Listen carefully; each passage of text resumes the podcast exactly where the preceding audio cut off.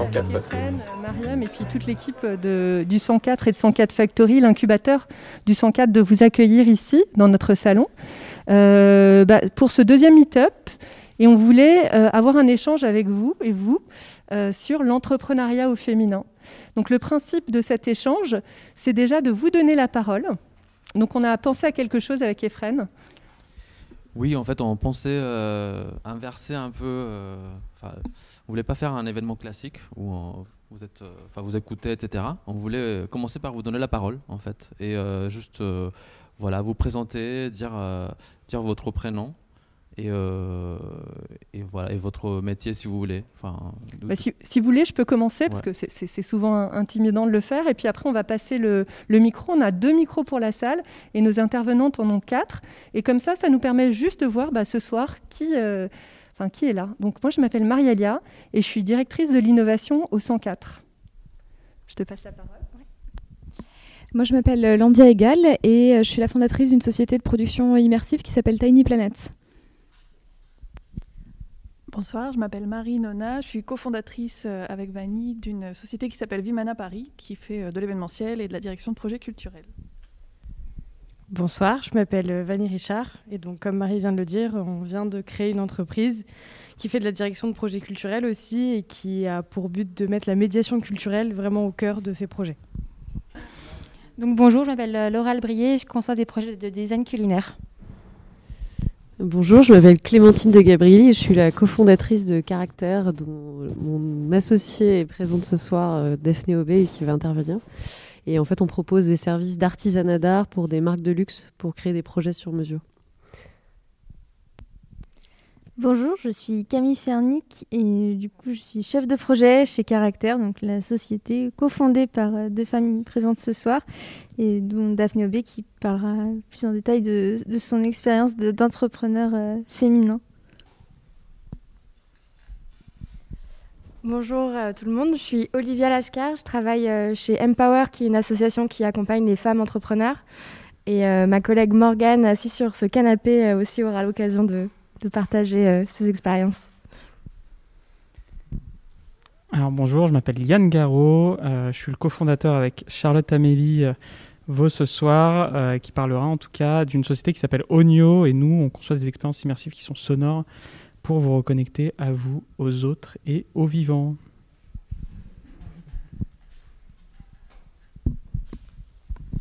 Bonsoir, moi je m'appelle Camille Anglade, je suis responsable de la House of Entrepreneurship de l'Université Paris-Dauphine.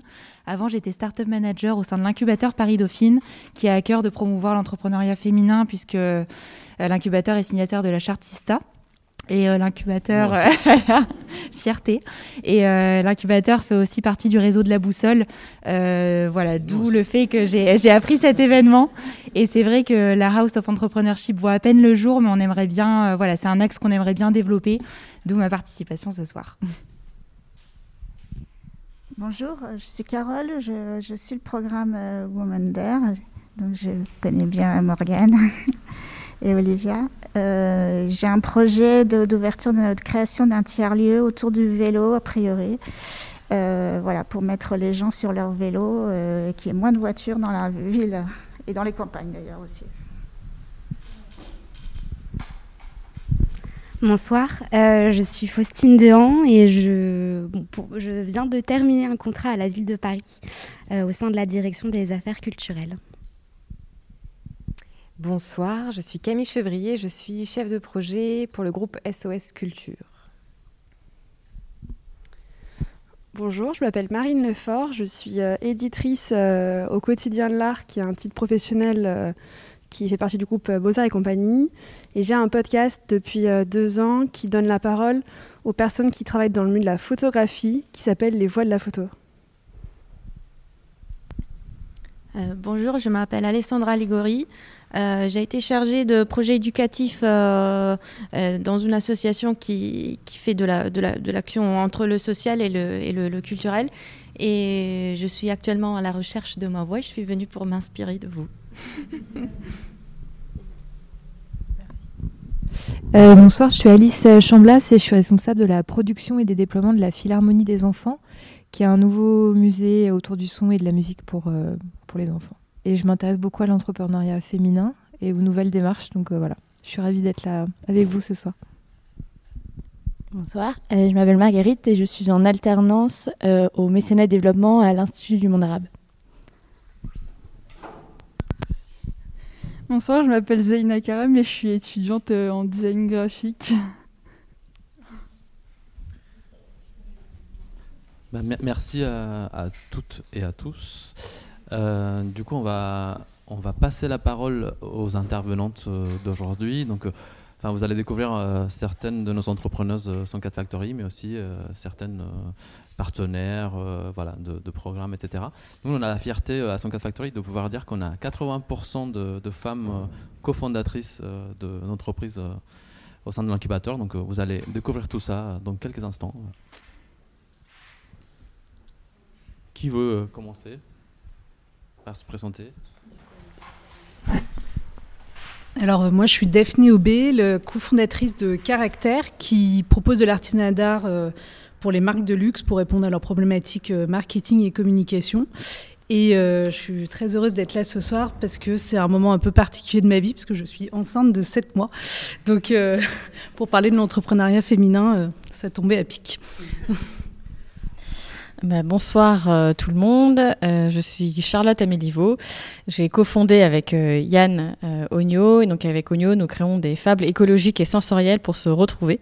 Donc se retrouver avec soi, avec les autres et avec le vivant. Et donc on s'adresse principalement aux entreprises dans leur direction RSE, RH et innovation pour proposer des temps de déconnexion lors de leurs événements pour leurs salariés ou pour leurs visiteurs, utilisateurs et clients.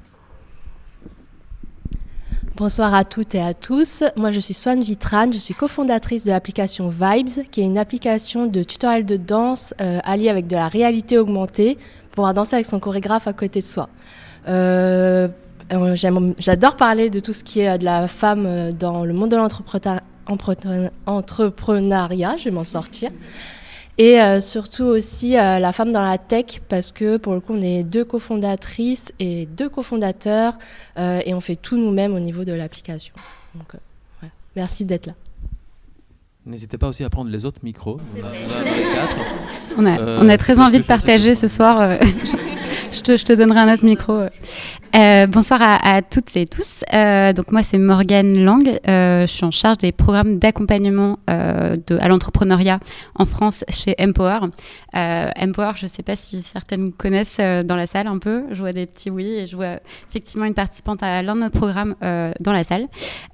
donc Empower c'est une association, c'est même un réseau d'organisations qui œuvrent à travers le monde à l'émancipation des femmes en renforçant leur capacité à entreprendre. Du coup, ça s'incarne notamment en France à travers euh, le souhait d'accompagner les femmes dans leurs projets d'entrepreneuriat à impact, à différents stades de projet, donc en pré-création, euh, mais aussi après la création pour déployer, euh, décupler l'impact. on souhaite accompagner les femmes aussi à travers des programmes d'accompagnement, mais aussi des communautés d'entraide ouvertes où vraiment la sororité, l'entraide sont au cœur de ces communautés. Enfin, on a aussi un tiers-lieu euh, que je vous encourage à, venir voir, euh, qui est dans le 10e arrondissement de Paris, qui s'appelle Sister Paris. Euh, voilà, où on, a des conférences, on a aussi des ateliers de nos programmes d'accompagnement, mais aussi d'autres événements gratuits, ouverts à tous et toutes. et enfin, on a aussi donc un, un rôle d'accompagnement de l'écosystème entrepreneurial, donc d'autres acteurs de l'accompagnement, à avoir des pratiques d'accompagnement plus inclusives. C'est le fameux changement de micro. Euh, bonsoir euh, à toutes euh, et à Yann. et à Ephraim, bien sûr.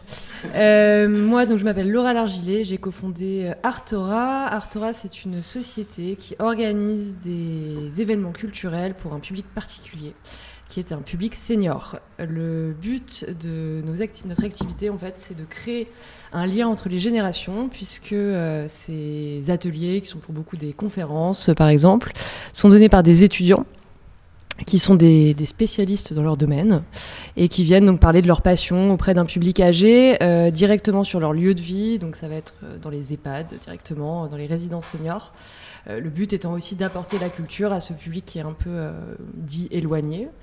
Euh, et donc également de, créer cet échange. Euh, du côté étudiant, le but est aussi de proposer des, jobs étudiants qui soient en lien avec leurs études directement et qui leur permettent bien sûr bah, d'avoir un revenu complémentaire pour financer celle-ci et puis une expérience professionnelle valable pour la suite de leur vie. Voilà, tout simplement. Bonsoir tout le monde, moi c'est Elsa et euh, je suis la fondatrice de l'Effet PAP.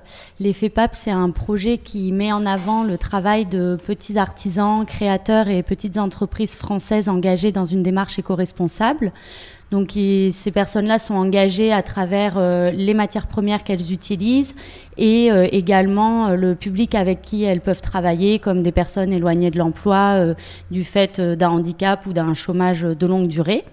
Euh, L'effet PAP est né maintenant il y a un tout petit peu plus d'un an. Euh, j'ai démarré sur un site internet où je mets en avant les produits de, ces entreprises euh, petits créateurs. Et aujourd'hui, on a une boutique qui a ouvert il y a deux mois au 104, donc on est super content.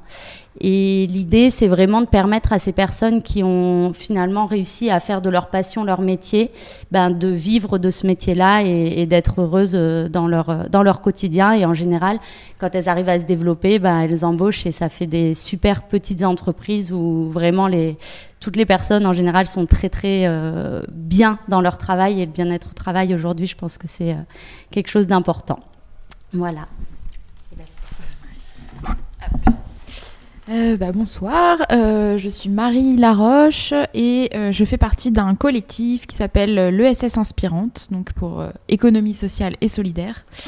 donc on a un collectif de cinq femmes consultantes, donc on accompagne des associations, des coopératives, majoritairement, toute structure de l'ESS de manière plus générale, sur tous les aspects de transition de leur vie. Donc ça va être à la fois sur une transition dans la gouvernance, dans le modèle économique, un changement d'échelle, une réorientation euh, du projet, une, une nouvelle équipe à manager. Euh, voilà, donc toutes les questions qu'on se pose et qui vont faire qu'à un moment, on va avoir besoin d'une personne externe pour avoir un peu de recul et faciliter les échanges au sein de, du collectif, peu importe son statut. Voilà, et du coup, on travaille avec le 104, avec Empower, notamment sur, sur le programme Women Dare. Et donc, je suis ravie d'être là. Bah, bonsoir, moi je suis Fanny, j'ai cofondé euh, Enter Black avec euh, Titien et on essaye de rendre euh, tout ce qui est nouvelle technologie un petit peu palpable. Et bah, en exemple, on a un photomaton qui projette des filtres un petit peu comme sur Instagram, en réalité augmentée. Donc ça va venir suivre votre visage, etc. Mais en vidéo projetée, c'est-à-dire que du coup, les filtres ils deviennent sensibles et du coup, la technologie est un petit peu plus visible. Merci beaucoup. Vous voyez qu'on a un panel euh, très diversifié d'entrepreneuses, de consultantes, de euh, accompagnatrices. Nous aussi, à 104 Factory, et Fren l'a dit, on accompagne et on est très fiers d'accompagner euh, notamment des entreprises cofondées par des femmes. je ne sais pas s'il y a une première question qui vous brûle les lèvres, mais si jamais il n'y en a pas, moi j'en ai une. Est-ce que ça existe, l'entrepreneuriat féminin?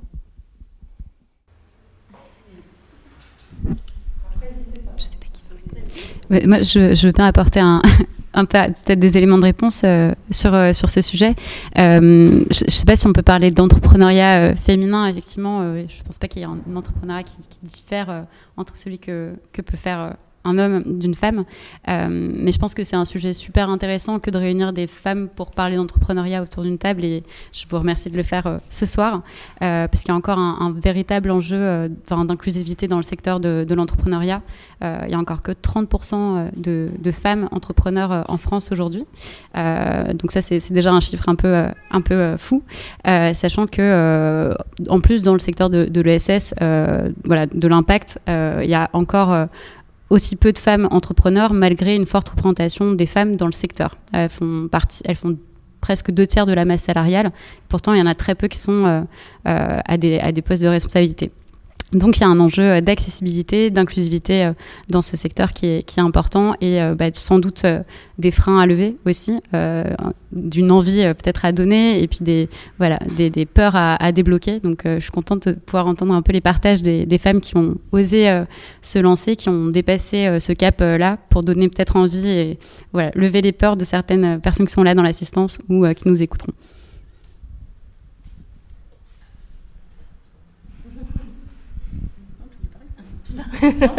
Charlotte Non, mais en fait, euh, ce que j'aime bien dans cette question, c'est qu'en effet, il n'y a pas, enfin pour moi, il n'y a pas de genre dans l'entrepreneuriat, mais euh, ça fait aussi du bien d'en parler euh, en tant que femme ou même non genrée ou même multiculture. je trouve que ça fait toujours du bien d'avoir l'expérience des autres sur le sujet, en sachant que par exemple, enfin ce que j'adore mettre en avant, c'est que on a lutté pas mal pour bah, le comment s'appelle déjà la garde parentale pour le père. Euh, pour le coup, euh, c'était évident que la mère ait euh, son temps de garde parentale, mais pourquoi un père n'a pas le droit de passer un mois avec son jeune enfant à devoir l'élever? Donc c'est aussi un sujet qui va, enfin dans l'entrepreneuriat, je trouve qu'il y a un équilibre aussi à mettre des deux côtés. Et en effet, la femme, on a été vachement moins écoutée et un peu mise de côté, donc c'est important de mettre la voix sur la femme aujourd'hui, mais il faut porter aussi les autres sujets qui vont avec les autres individus parce que c'est ça qui à, la richesse et à l'ouverture d'esprit.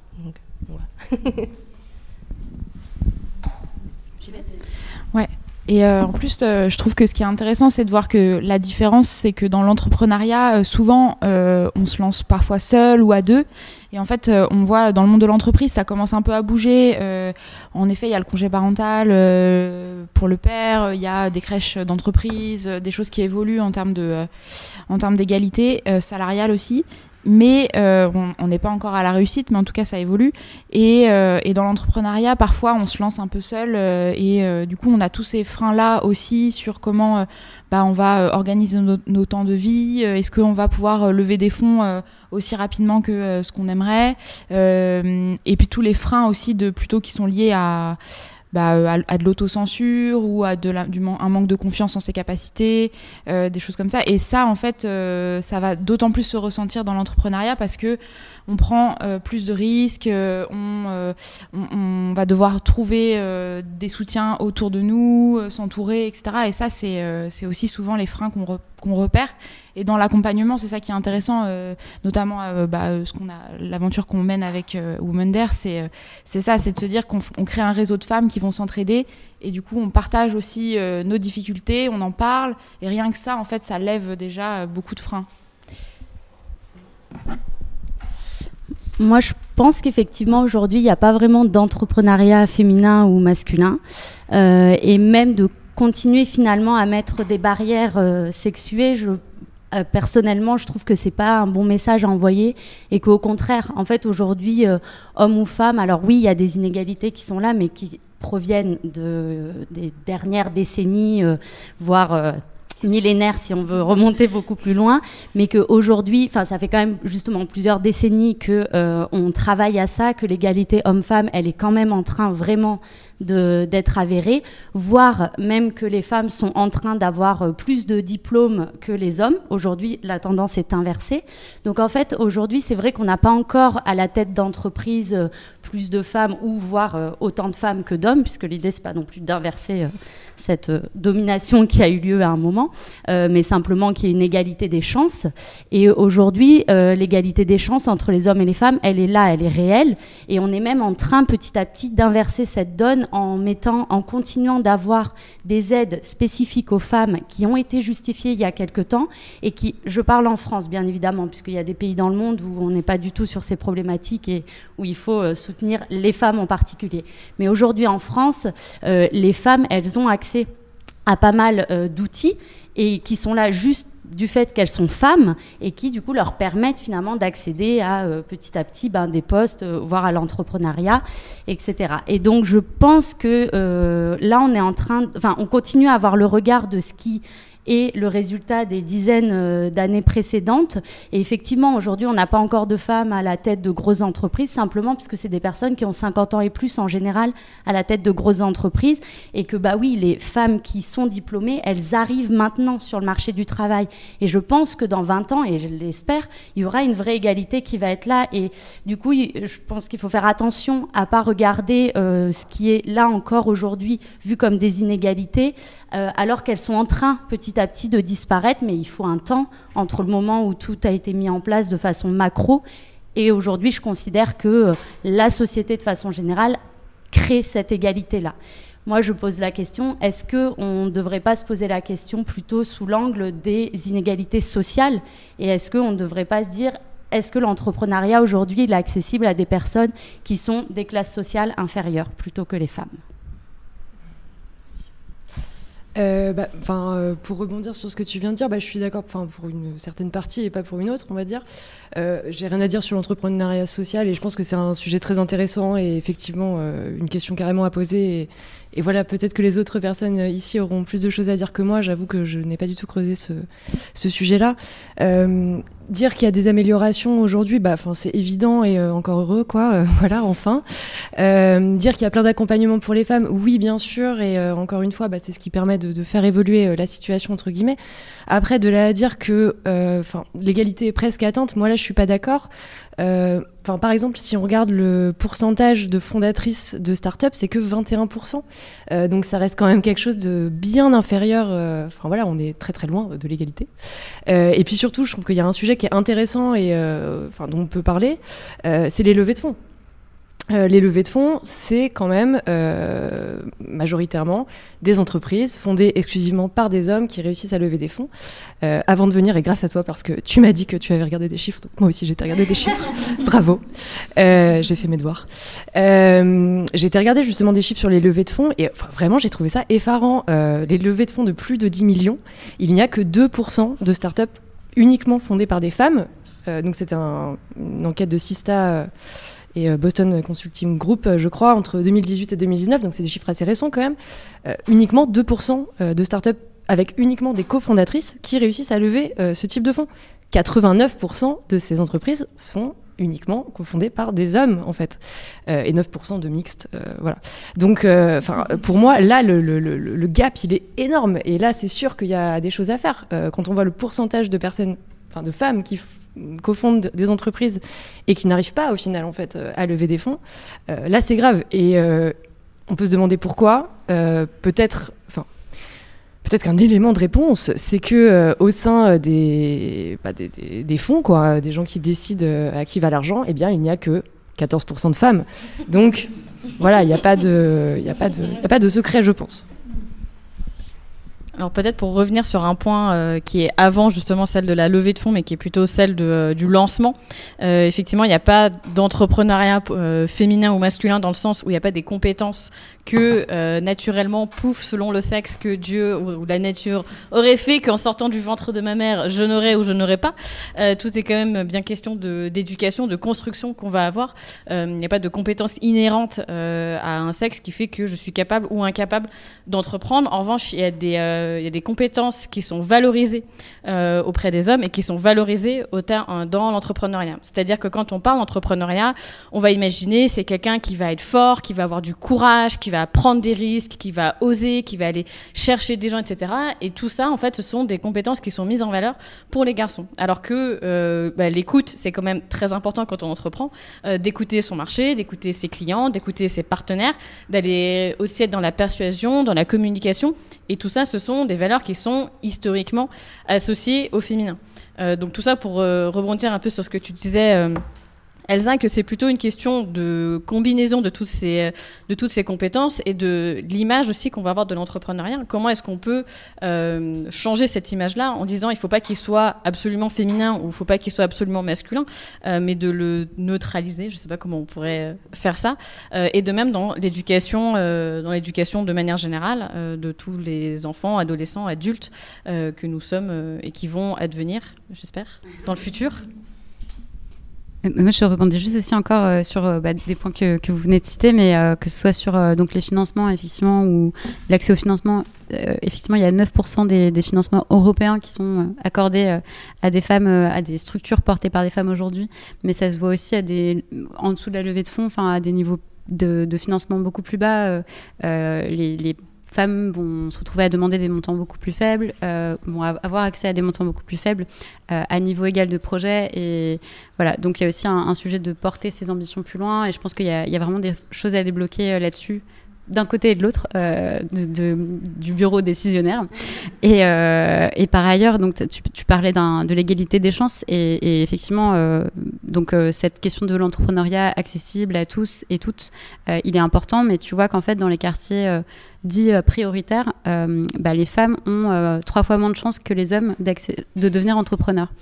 donc encore là, l'égalité femmes-hommes n'est pas encore atteinte, loin de là.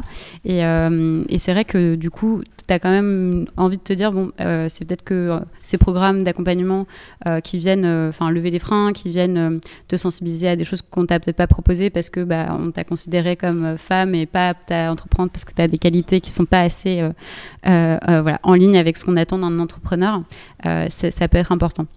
Et, voilà. Non, mais en tout cas, c'est vrai que sur, sur l'égalité des chances, c'est un, un, point hyper important et c'est vrai qu'à travers euh, Women Dare, donc euh, c'est un programme qu'on porte chez Empower euh, depuis 2020 où du coup le SN Inspirante et, le 104 Factory interviennent.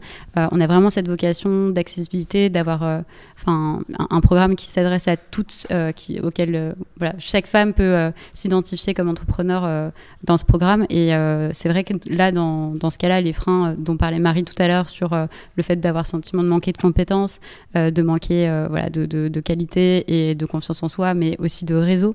Euh, c'est hyper important et voilà, c'est pour ça aussi quand je vois des femmes euh, qui parlent entre elles et qui, je, sens qu'il y a des ponts pour faire de l'entraide et, euh, et, ça c'est quelque chose qu'on a vraiment constaté comme étant un levier pour l'entrepreneuriat féminin.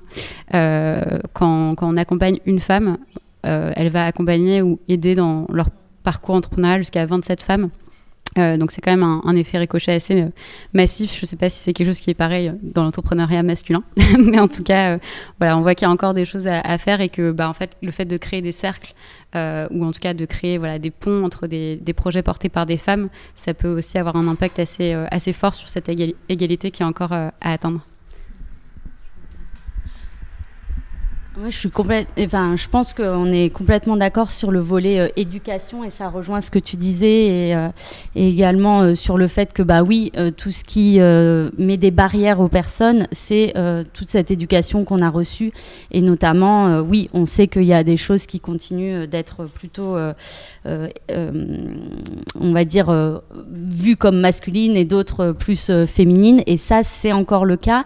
Mais on voit aussi que là-dessus, c'est pareil. au niveau de l'école, il y a une énorme évolution sur l'égalité des genres, sur le fait qu'il ne faut pas ben, genrer les enfants dès le, dès le plus jeune âge et que les garçons ont le droit de jouer à la poupée. Et ça, c'est vrai qu'on est en train vraiment de... Enfin, pour moi, les générations futures, ce sera plus du tout la même chose. Nous, on est encore on n'a pas, je, ne sais pas si on a tout le même âge, mais bon, on n'est euh, pas très loin en tout cas. Euh, on est encore une génération qui avons eu euh, l'éducation un peu plus genrée et je pense que c'est en train de disparaître au niveau macro. Après, je dis pas, bien évidemment, ben, il y a des milieux sociaux, il y a des, des, familles qui sont encore dans cette éducation très très genrée, mais en parlant de la France en général, puisque là je reste vraiment sur la France, on est euh, quand même en train d'évoluer là-dessus. Donc pour moi, c'est des choses qui sont en train petit à petit de se faire. Et oui, il faut plusieurs générations, ça c'est sûr. C'est clair que ça se fait pas en un claquement de doigts, euh, hélas. Moi, je pense que c'est aussi par rapport au domaine de là où on travaille. Je pense que Geneviève va être très d'accord avec moi. C'est que euh, en termes, je pense que dans les écoles c'est pareil. Je pense que dans tout ce qui est technique, euh, enfin moi je vois dans le cinéma, dans la régie, enfin ces métiers-là, je pense que c'est très compliqué toujours d'être une femme. Je pense que ça n'a pas changé encore. Je pense qu'en termes de diplôme, on est toujours sur des chiffres euh, assez bas. Et je pense qu'il faut beaucoup de courage. Je sais que moi, Enter, je l'aurais pas monté toute seule. Et je suis très contente d'avoir Titien à côté de moi et qui m'aide justement dès que en fait, je me retrouve sur des plateaux techniques où bah, en fait ça va être que des hommes. Je suis très contente d'être soutenue aussi à côté. Et je trouve ça dommage d'avoir besoin, tu vois, d'être soutenue. Et je pense que ça dépend aussi de ton secteur de, de travail, malheureusement. Je, te, je rapidement il y a beaucoup d'hommes qui vivent la même chose dans d'autres domaines et notamment euh, il y a des études sur les crèches et le fait qu'il y a des hommes qui veulent travailler en crèche et qui sont super mal accueillis par cet environnement féminin et en fait qui abandonnent leur travail à cause de ça. Donc là pour moi on est effectivement sur euh, bah, le fait, c'est une réalité. Il y a des métiers aujourd'hui qui sont plus genrés que d'autres. Euh, il y a des métiers où c'est pas vraiment le cas, mais, mais c'est vrai que bah, celui sur lequel tu es, effectivement, il y a plus d'hommes aujourd'hui. Et je pense que ben, c'est toujours pareil. C'est des choses qui vont évoluer au cours du temps. Mais pour moi, c'est pas une histoire que femme. En fait, un homme qui se retrouve dans la situation inverse a lui aussi euh, beaucoup de mal éventuellement à, à être dans un milieu très féminin. Justement, le principe, c'est les échanges avec, avec le public. J'en profite. Merci. Non, non, très rapide, mais juste vous, vous partagez aussi un, un chiffre. Les diplômes, en effet, c'est quelque chose d'important, mais je pense que c'est vraiment pas le, blocage principal aujourd'hui, parce qu'on a énormément de femmes diplômées. On en a toujours, enfin, on n'a pas toujours eu, mais on en a quand même eu beaucoup. Les femmes sont bonnes à l'école. Pardon de ce cliché, mais je veux dire. Euh... Et euh, non, j'avais juste vous partager un chiffre très simple. J'avais lu que pour une offre d'emploi quelconque, un homme va regarder les, les compétences demandées et se dire bon bah si j'ai 50% de ce qui est demandé, je postule. Une femme, c'est 80% tout secteur confondu. Donc, euh, je crois que la question de la confiance en soi est quand même cruciale. Pour moi, elle est même. Enfin, c'est en tout cas une question vraiment, vraiment très importante. Et la deuxième chose, c'est la question des rôles modèles. Est-ce que je peux me projeter? Est-ce que je vois des femmes qui me donnent envie? Est-ce que je peux m'identifier à des. Voilà. Et ça, comme vous dites, je pense que c'est le temps qui va permettre à des nouveaux modèles de, de s'ériger, mais pour moi, ça fait partie des, blocages et, évidemment après tous les déséquilibres qui peuvent exister dans les couples, notamment pour l'éducation des enfants, de manière très très pratique, ça laisse aussi moins de temps, moins d'énergie euh, à beaucoup de femmes aujourd'hui d'avoir autant de chances que les hommes. Mais, euh, mais, voilà, je crois que cette question de représentation euh, et de confiance en soi est, est, cruciale. Et si ça, on arrive à l'inverser, déjà, on aura gagné pas mal, euh, pas mal de choses. Voilà. Euh, du coup, je trouve ça super intéressant euh, ce que tu dis. Parce que c'est vraiment le sujet, je pense, de l'entrepreneuriat. Si on devait avoir un sujet, l'entrepreneuriat féminin, il est vraiment, je pense, sur le fait de le réinventer. Enfin, de qu'est-ce que c'est l'entrepreneuriat féminin Comment on peut, en tant que femme, entreprendre Et en effet, le sujet euh, d'une femme, c'est en effet avoir une famille, être entrepreneur, etc.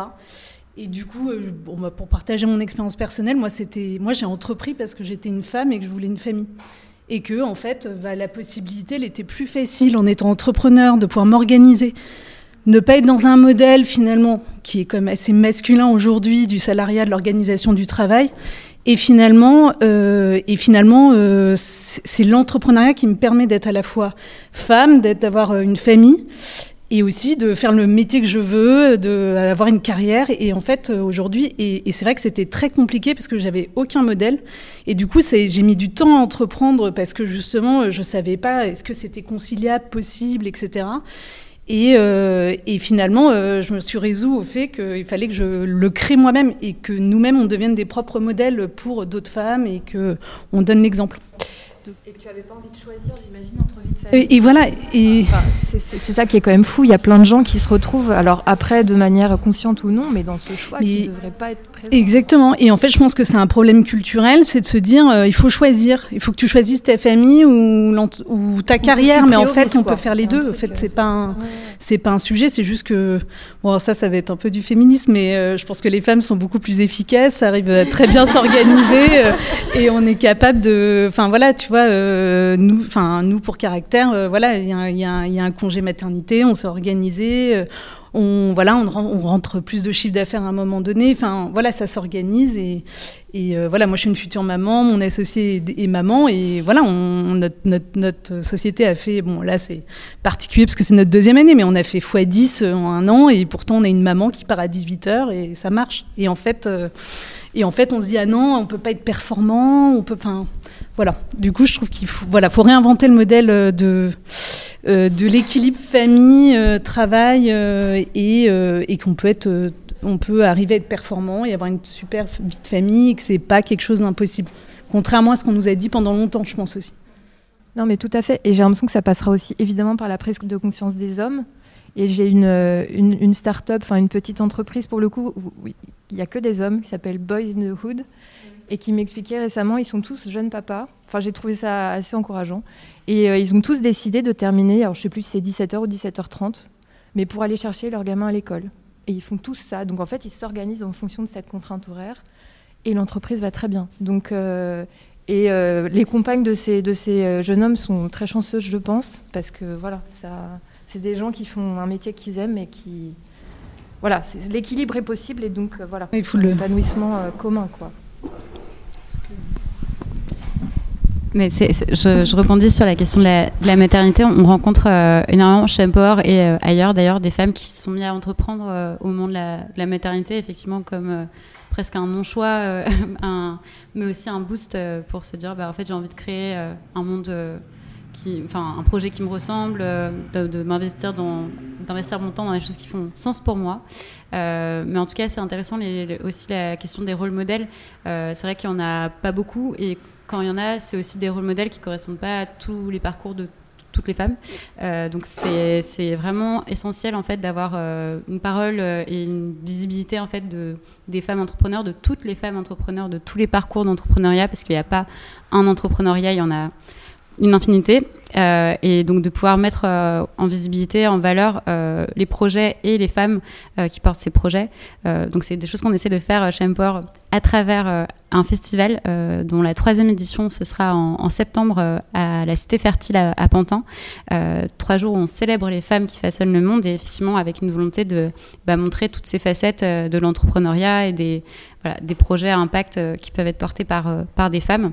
Et c'est aussi des choses qu'on essaie de faire à travers des conférences, euh, alors qu'on dit inspirantes, mais en tout cas qui donnent la parole à des femmes euh, voilà, pour parler de leur parcours, de leur secteur, aussi des secteurs qui sont parfois peu investis par les femmes, et donc voilà, donner un peu de, de nouvelles, euh, de nouveaux modèles. Euh, mais en tout cas, je, trouve que ça, ça, reste un point qui est vraiment pas assez investi. Il y a des podcasts qui sortent, euh, il, y a des, il y a des vidéos aussi. il y a eu un, un court métrage qui s'appelle Impertinente, qui a été réalisé par Charlotte Faubert avec quelques entrepreneurs, alors pour le coup plutôt des pointures, qui, qui, ont témoigné bah, justement de sujets assez intimes, de la maternité, de voilà, du syndrome de l'imposteur, euh, encore très présent à tous les stades des projets et même chez des entrepreneurs euh, qui ont fait leurs preuves. Euh, donc, donc voilà, mais c'est vrai qu'il manque peut-être encore un peu de contenu et de, et de visibilité de, de, ces, de ces femmes qui entreprennent. Ouais, je veux, je veux, bien rebondir sur ça parce que moi, pour moi, c'est encore important qu'on parle d'entrepreneuriat au féminin ou féminin parce que euh, parce que en fait on est en train de, de montrer que c'est possible d'entreprendre différemment et que c'est peut-être la bonne manière d'entreprendre et qu'il faut pouvoir le mettre en avant, il faut en parler, il faut montrer les différences. Et, euh, et, justement le truc de je pars à 6 heures et en fait j'ai une autre vie à côté, bah ouais c'est Enfin, c'est ok. Et tout le stéréotype, euh, enfin tout l'image qui est renvoyée souvent par les médias de l'entrepreneur qui euh, a la super idée, euh, va bosser comme un taré, machin. Bah, en fait, c'est possible d'entreprendre sans faire ça en fait et de d'y arriver en fait. Et moi il y, a un terme que j'ai appris il y a pas si longtemps que je trouve on n'emploie pas assez, c'est le terme d'assertivité et le fait qu'on puisse s'affirmer sans marcher sur les autres, sans écraser autour de soi. Et je trouve que c'est assez. Euh, je trouve que ça, ça résume bien euh, la manière dont on entreprend euh, quand on est une femme. Alors, sans de manière, en effet, macro, je trouve que c'est plutôt un, truc de nana que, que, que d'homme. En fait, c'est pas vraiment une question, mais c'est plutôt quelque, voilà, une réflexion. C'est que j'ai l'impression que qu'il y a beaucoup de coups de projecteur, enfin, moi, c'est ce que je connais mieux, mais au niveau des artistes, au niveau des auteurs femmes, il y a vraiment euh, une attention au niveau euh, exposition, livre. Donc on a l'impression qu'il y a un, vrai, une vraie attention, un vrai, euh, une vraie recherche pour, pour trouver des, des rôles modèles. Mais, et donc du coup, moi j'ai aussi l'impression que dans mon microcosme, les choses changent parce que il euh, y a des films, des livres, musique, euh, des influenceuses, enfin ou influenceurs, enfin en tout cas. Mais en fait, ce que je trouve qui est pas si simple, c'est que en fait c'est dans mon microcosme et c'est dans un certain type euh, de la population. Donc on peut se dire, mais en fait c'est trop qu'il y ait là au, niveau des expositions à Paris, là c'est les trois quarts, ils mettent des femmes. En fait, on met des femmes partout. Mais en fait, c'est parce qu'il y a tellement de travail à faire qu'il faut, enfin, que en fait, c'est, on peut plus attendre que ce soit que ça se fasse naturellement. Il, enfin, il faut que les musées achètent euh, plus d'œuvres de, femmes. En fait, je pense qu'il faut aussi passer par un petit moment où bah, on va peut-être mettre plus en avant des femmes pour espérer dans quelques années euh, à ce que euh, voilà toute la génération ait des modèles euh, femmes. Et j'ai l'impression que voilà, là, on est dans, je pense, une période des années où il y a vraiment une prise de conscience, mais qui touche, je pense, euh, seulement un seul, un seul niveau de, enfin niveau non, mais certains microcosmes et qu'on est, on est très loin de, que ça, voilà, que ce soit vraiment à tous les, tous les niveaux et dans tous les domaines. Euh, voilà, donc c'était juste euh, une réflexion que j'avais où effectivement on peut avoir l'impression de, voir qu'il y a vraiment une attention sur les, femmes, euh, mais je pense qu'il faut vraiment passer par là pour que, dans quelques années, en fait, on se pose même plus la question et que ce, fait, être femme ou homme, on est, on est les mêmes modèles et on est voilà, enfin, c'était juste une réflexion sur le fait qu'effectivement, là, je pense qu'on passe par une phase où euh, on, va, on va mettre beaucoup de femmes en avant dans tous les secteurs, mais je pense qu'on a besoin de passer par cette phase euh, pour que la question ne se pose plus dans 10-15 ans, et, je pense qu'il y a encore beaucoup de travail à faire. à ce niveau-là. Bah, je trouve ça intéressant comme réflexion et je pense que c'est tout à fait vrai. Et enfin, je, pour rebondir peut-être sur, euh, enfin, peut-être que c'est pas ce que tu penses, mais peut-être que c'est ce que tu penses. Euh, non, mais effectivement, il y, a beaucoup, beaucoup de choses qui sont faites en ce moment pour les femmes. Euh, c'est sûr pour les femmes entrepreneurs en particulier. Et je pense que c'est l'objectif de personne ici d'avoir un discours un peu misérabiliste encore. Enfin, voilà, ces pauvres femmes, ah, elles ne peuvent pas entreprendre, les pauvres. Voilà, non, bien sûr qu'on va vers, vers plus d'égalité et c'est chouette et c'est cool, mais je pense que, comme le dit mademoiselle, madame, euh, oui, il va peut-être falloir passer par un truc genre très intense euh, ces, prochains mois, ces prochaines années, enfin voilà, pour essayer d'avoir ce rattrapage euh, un jour peut-être, quoi, et des vraies, une vraie égalité, quoi. Moi, ce que mais après c'est vraiment une analyse personnelle de ce que je vois autour de moi et des réactions que je vois autour de moi. Euh, le fait justement d'être dans quelque chose un peu d'exacerbé, de aujourd'hui, oui, dans un certain microcosme, on met plus en avant des femmes que des hommes, il faut être euh, sincère avec ça, euh, crée pour de ce que j'observe encore un fossé entre les hommes et les femmes puisque euh, aujourd'hui, je ne sais pas vous, mais personnellement, je suis entourée que d'hommes qui ne sont que pour l'égalité homme-femme, qui sont des hommes qui créent des entreprises éventuellement dans lesquelles ils partent euh, à 17h, 18h pour chercher leurs enfants. Ils se font des congés paternité de 3 mois, voire 4 mois.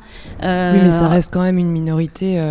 mais justement, c'est ce que j'allais dire. C'est pour ça que oui, dans ce microcosme-là, si on, bien sûr, enfin si on veut, et encore.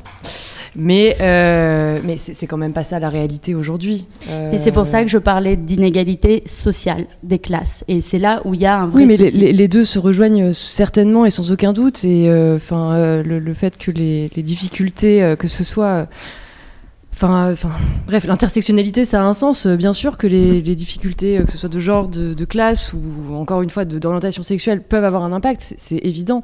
Euh, mais il n'y a pas, enfin, voilà, on peut pas avoir, à mon avis, ça que en fonction de cette inégalité sociale. Il y a encore des inégalités entre les hommes et les femmes. Encore une fois, où est l'argent, quoi Enfin. Mais c'est ce que. Enfin, l'argent. Non, non, mais c'est ce que je disais tout à l'heure, c'est euh, le, le, fait que oui, il faut du temps. Enfin, comme euh, vous le disiez, qu'il n'y avait pas de euh, grands patrons, grandes patronnes du coup, de, sur les grosses entreprises aujourd'hui. oui, parce que c'est des gens qui ont 50 ans et plus et que bah, nous, on a à peine 30 ans et qu'on arrive. Oui, mais, je suis sûre que dans 10 ans, ce sera, alors j'espère bah, pas inversé, mais il y aura une égalité. Et il faut le temps quand même que les choses arrivent. Peut-être, mais il n'empêche que, encore une fois, aujourd'hui, enfin, je trouve que dans nos secteurs à nous, tu fais du commerce, euh, voilà, moi je suis dans un truc. Euh, voilà, je suis, je suis dans le care aussi, euh, voilà, aider les, les, les personnes âgées. Enfin, bref, oui, ça c'est des secteurs féminins, mais c'est pour ça que je trouve que l'expérience de Fanny ou de Vie, elle est intéressante parce que là, c'est 10% de cofondatrices bah là il y a quand même encore un vrai problème quoi et il faut bien en parler et Ouais, justement, je voulais prendre un peu la parole euh, sur ça parce que euh, je rejoins Fanny et euh, un peu tout le monde sur. en fait, le fait de faire un gros mouvement avec, en mettant les femmes en avant, c'est hyper rassurant parce que mine de rien, dans la tech, dans les écoles de la tech, on a quand même pas mal de d'harcèlement. Et le fait d'être plusieurs femmes à s'entre s'entraider, merci. J'ai du mal ce soir. À s'entraider, à, se à se soutenir, c'était ça que je voulais dire. ça fait vachement de bien enfin d'avoir des témoignages d'autres, ça, ça rassure de se dire Ah ouais, j'ai été victime d'harcèlement, j'ai l'impression d'être seule dans mon coin. En fait, j'ai d'autres nanas qui souffrent de la même chose. Et le fait de mettre en avant plus de femmes dans le monde de la tech et de recruter plus de, de jeunes, justement, post-bac pour qu'elles viennent faire des études en informatique et plus, euh, ça a créé un mouvement et ce mouvement est hyper important parce qu'en effet, on n'a pas de rôle modèle aujourd'hui euh, de la femme euh, dans la tech ou même de la femme entrepreneur number one. Et, mais le fait d'avoir ce mouvement de groupe, ça rassure quand même pas mal et ça crée justement euh, bah, des diversités d'images, de l'entrepreneuriat. Donc euh, c'est hyper rassurant et ça fait du bien. Enfin, de rien, des remarques. Euh, enfin, franchement, je vous dis pas, on était trois nanas pour 500 mecs pendant mes études. C'était pas évident et c'est maladroit aussi pour les garçons parce que je pense qu'on leur dit pas attention ça se dit pas en fait ou ça se fait pas c'est de l'harcèlement il y a des personnes qui comprennent pas donc ça fait du bien d'avoir aussi le point de vue euh, opposé euh, et d'avoir un groupe. Parce que souvent on disait oui bon en fait t'es qu'une râleuse. En fait euh, c'est juste que t'es chiante et pas du tout en fait c'est mon point de vue c'est le point de vue de plein d'autres femmes. Le consentement enfin moi j'aborde un sujet un peu plus mais le consentement c'est quand même quelque chose qui est pas bien expliqué je pense au tout départ au début de nos de nos éducations et heureusement que ça évolue et heureusement qu'on met en place. Mais mine de rien, moi, je m'étais pas rendu compte au départ, je comprenais pas justement pourquoi il y a autant de féminisme agressif. Parce que de base, moi, je suis pas agressive et je comprenais pas au début le mouvement. Et au fur et à mesure que bah, j'ai grandi et que je me suis fait euh, exposer dans des milieux très masculins, là, je me suis dit, bah, en fait, à l'aide, je sais pas vers quoi me tourner. Euh, est-ce que j'ai le droit de crier à ce moment-là Est-ce que j'ai le droit de dire que ça se fait pas? Et même en tant que manager, quand j'ai été euh, manager à une, époque, c'est est-ce qu'il faut que je sois quelqu'un de fort euh, et qui doit crier, taper du poing sur la table pour être vraiment légitime? Et en fait, c'est des questions que je me posais. Et heureusement, enfin, j'avais vraiment une équipe mon, chef, mon plus 1 et même mon plus 2, eux étaient vachement à l'écoute et compréhensifs en me disant non, vie, reste, tu as le droit de rester discrète et être manager et être euh, écouté euh, euh, et être légitime avec ton caractère. Et en effet, c'est pas évident. Ouais, bah, ce sera un peu en décalage, mais vas-y, si c'est un ping-pong direct du coup, c'était il y a 10 minutes. non, mais c'est très rapide. Quand, tu disais que certaines femmes sont plus représentées, je pense que ça dépend vraiment des secteurs et c'est une très bonne chose. Mais euh, juste vous dire que par exemple, pour les compositrices et les chefs d'orchestre, on est quand même à 5% de femmes. Du coup, et il y a des initiatives, il y a le concours La Maestra qui a été créé, donc ça va bouger. Mais alors que dans les études au conservatoire, les femmes sont majoritaires. On est presque sur du 80-20 ou du 70-30 juste vous dire qu'il y a quand même un. Mais c'est peut-être le milieu de la musique classique est aussi plus conservateur, mais c'est quand même criant, quoi. Et peut-être juste pour rebondir sur ce que vous disiez, euh, je suis ravie que vous soyez entouré d'hommes qui sont qui ont l'air d'être éclairés, euh, mais je crois qu'il y a, enfin. Il faut faire attention à, ce, à cette loupe qu'on a tous en vivant à Paris et en plus en travaillant dans le secteur culturel, parce que je crois que vraiment, déjà Paris est, à l'écart hein, par rapport à la France. C'est vraiment pas un, bon, enfin, je veux dire, un, état de conscience moyen, on va dire, des Français, mais même de notre âge, enfin, même entre 30 et 40, c'est le sud de la France. Enfin, pour fréquenter un peu ces milieux aussi, c'est pas, enfin. Je viens de Montpellier, je vois très bien. Bon bah voilà, non, Montpellier, Toulouse et Marseille, on est quand même dans des considérations où euh, le fait que, que, l'homme, euh, enfin que la carrière de l'homme tout simplement déjà prime c'est même ce serait une atteinte à sa masculinité de faire autrement. Enfin, il y a quand même des, Enfin, il y a vraiment du boulot. Oui, c'est vraiment pour ça, et je ne vais pas reprendre, euh, mais c'est vraiment pour ça que je dis que l'éducation aujourd'hui au niveau macro est en train de changer, et que donc même à Marseille et à Montpellier, euh, chez les enfants, ils vont avoir accès à, cette éducation-là beaucoup plus égalitaire. Après, oui, euh, ce qui se passe en famille aujourd'hui, on a quand même une culture qui est là et qui date d'il y a très longtemps, et ça s'efface pas en un coup de, en un coup de main, ça c'est sûr.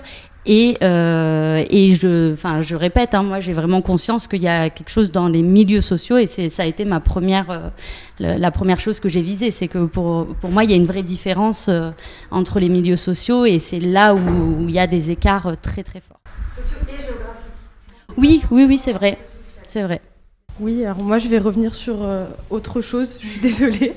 Mais plusieurs fois vous avez parlé de, de légitimité, de frein au niveau de la confiance en soi.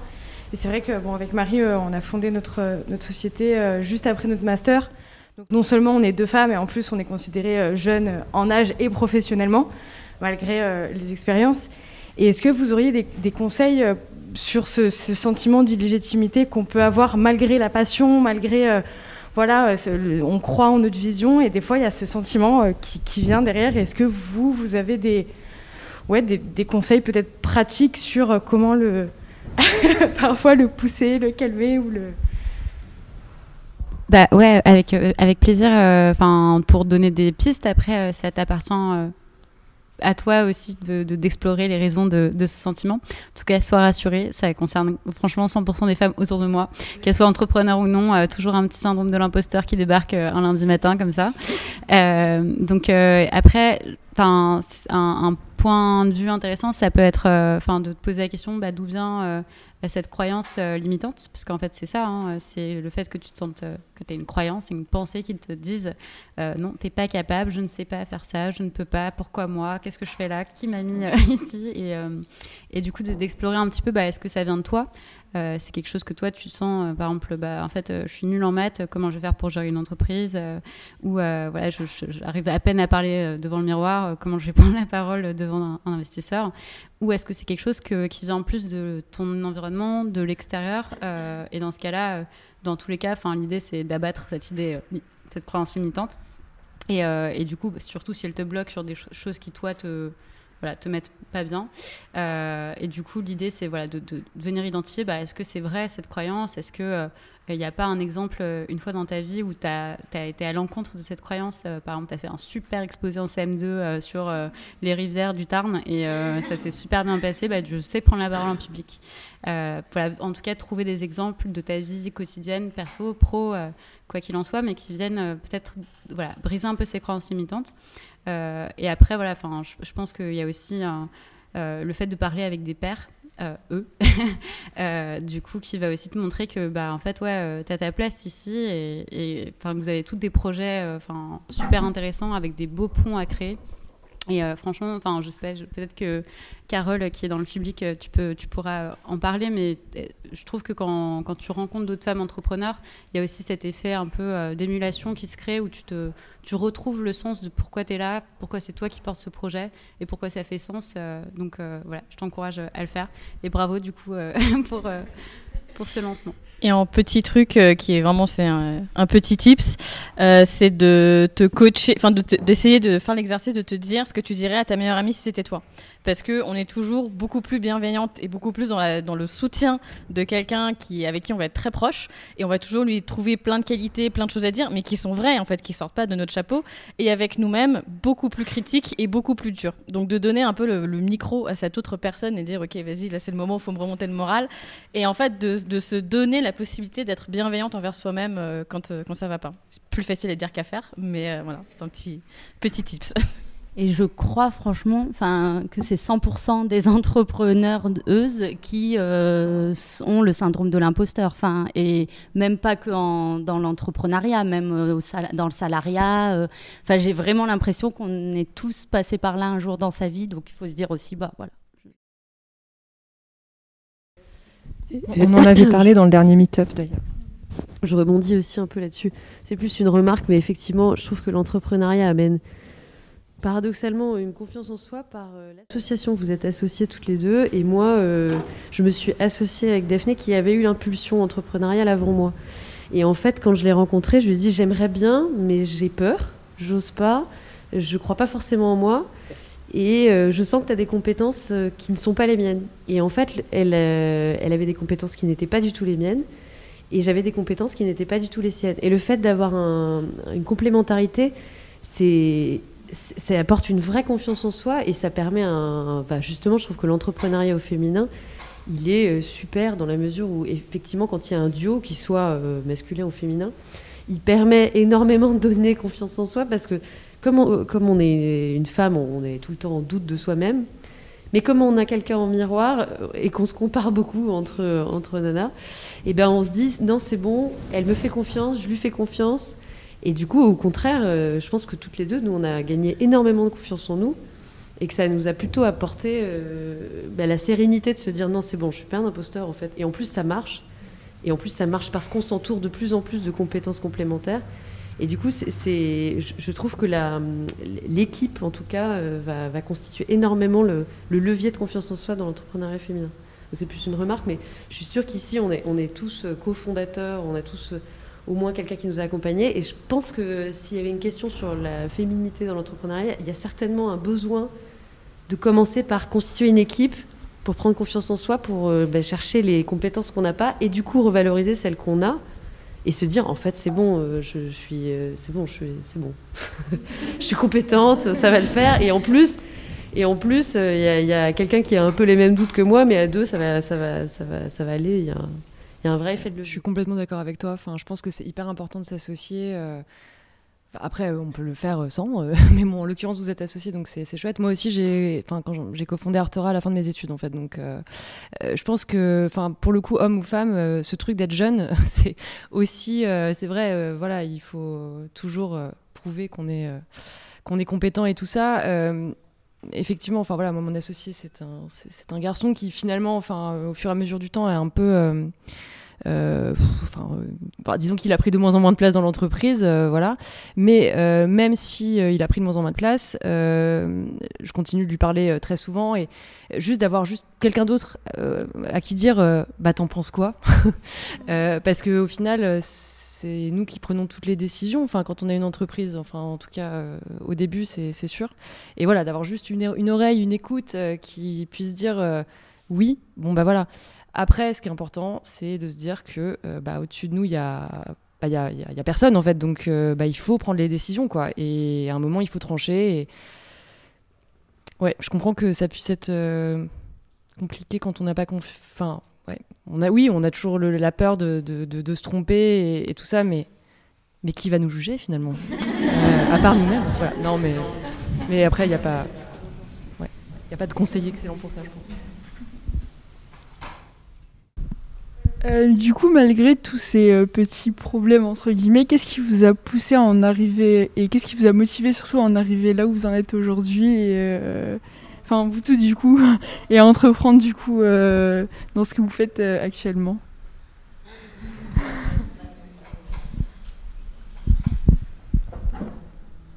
Bah, Assez simplement, et puis ça permet de répondre aussi sur le, le syndrome de l'imposteur. Euh, moi, euh, j'avais pas le choix. En fait, c'était ma vocation. Il fallait que j'entreprenne. voilà, il y a eu un moment dans ma vie.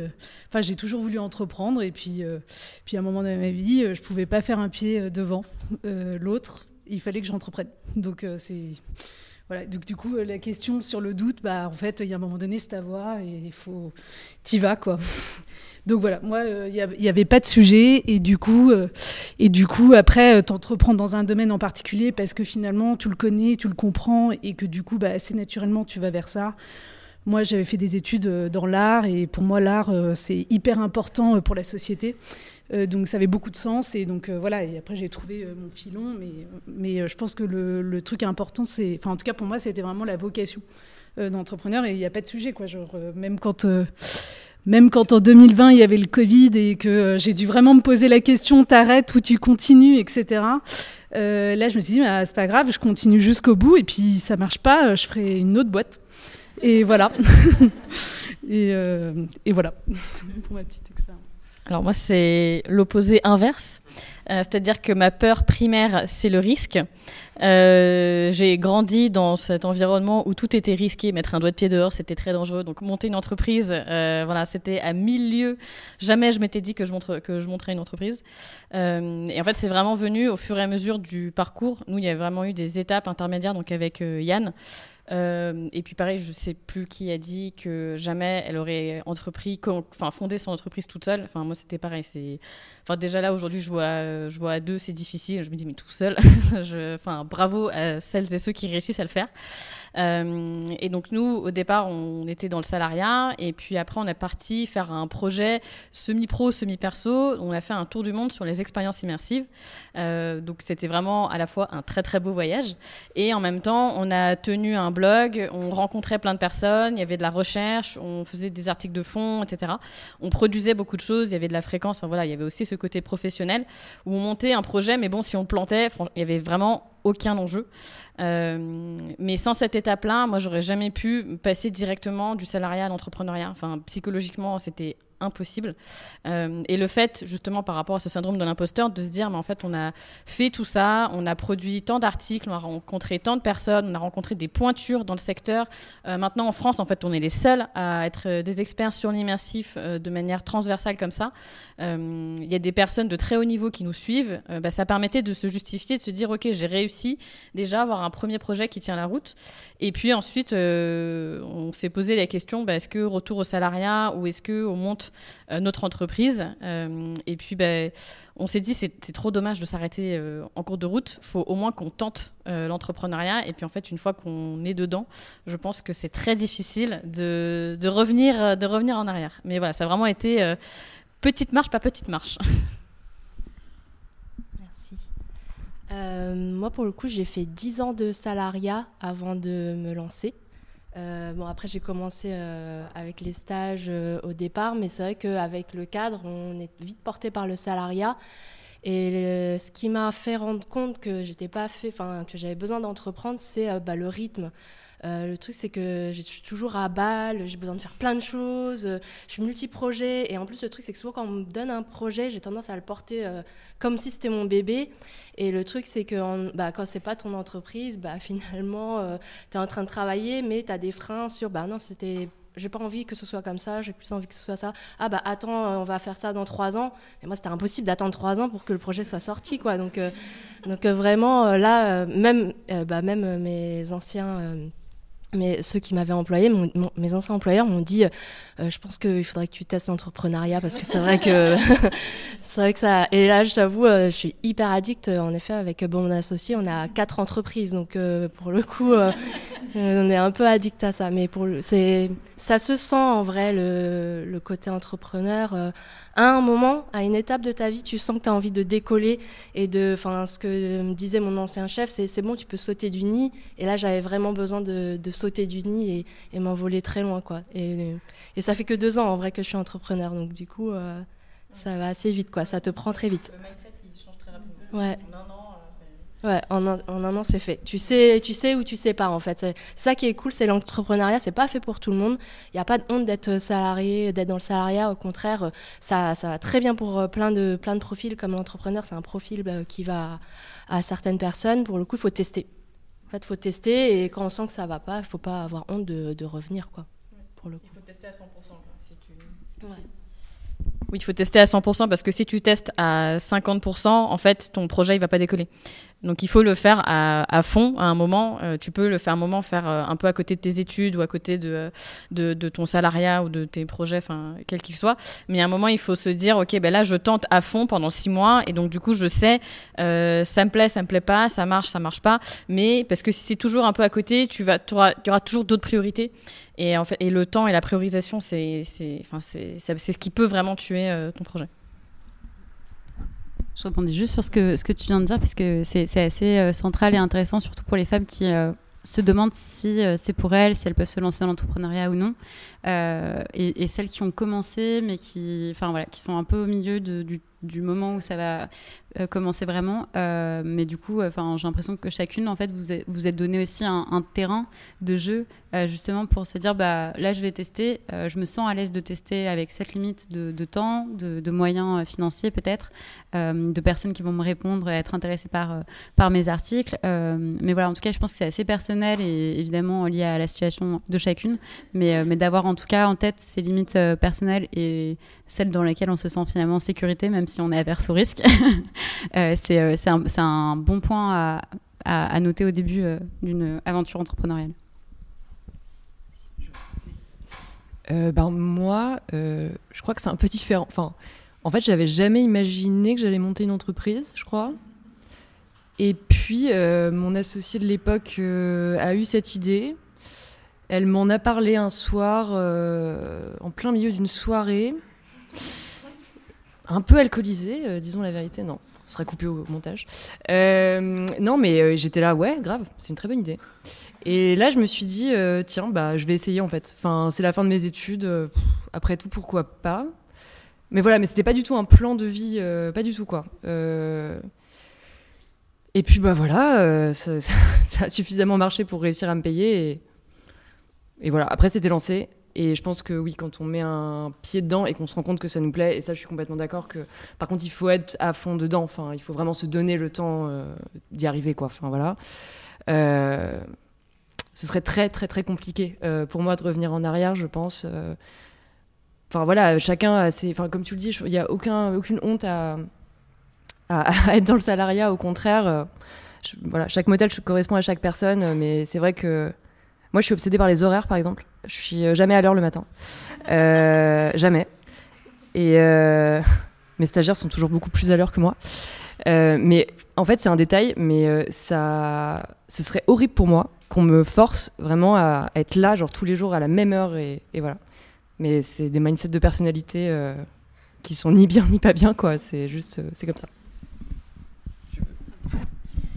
Euh, moi, de mon côté, ça a été de me rendre compte un jour que. Donc, moi, à la base, j'ai fait des études en humanitaire et développement en tant que chef de projet, puis en tant que juriste avocate.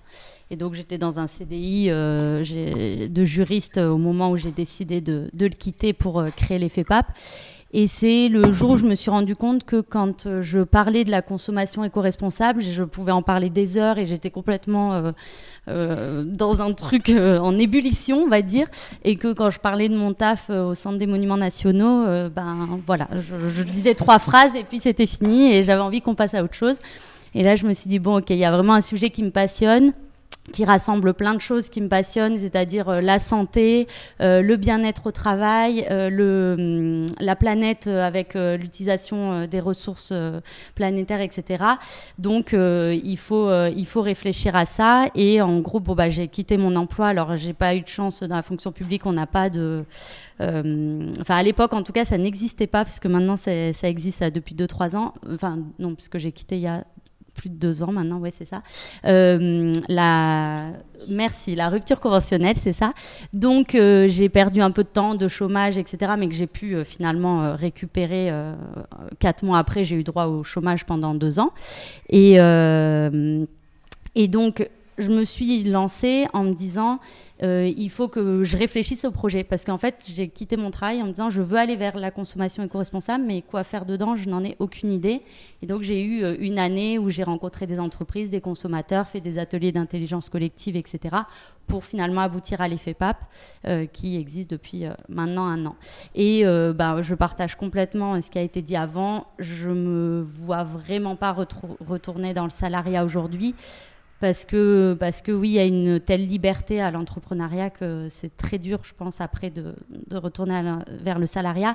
Et en même temps, cette liberté, elle a vraiment un coût parce que les semaines de 7 jours sur 7, euh, c'est quand même fatigant et c'est pas ça toute la vie de l'entrepreneuriat, mais il y a vraiment des moments qui sont très lourds et la charge mentale, elle est énorme. Et, euh, c'est ça. Et il faut, euh, je sais plus qui tout à l'heure a dit qu'il fallait bien, bien s'organiser, etc. Enfin, pour moi, c'est euh, la clé du bien-être dans l'entrepreneuriat et j'en suis encore loin, donc je travaille ça tous les jours. Euh, c'est de bien s'organiser, d'avoir quelque chose de cadré, parce que sinon on est en, en charge mentale x 10 et j'imagine pas avec en plus une famille, etc.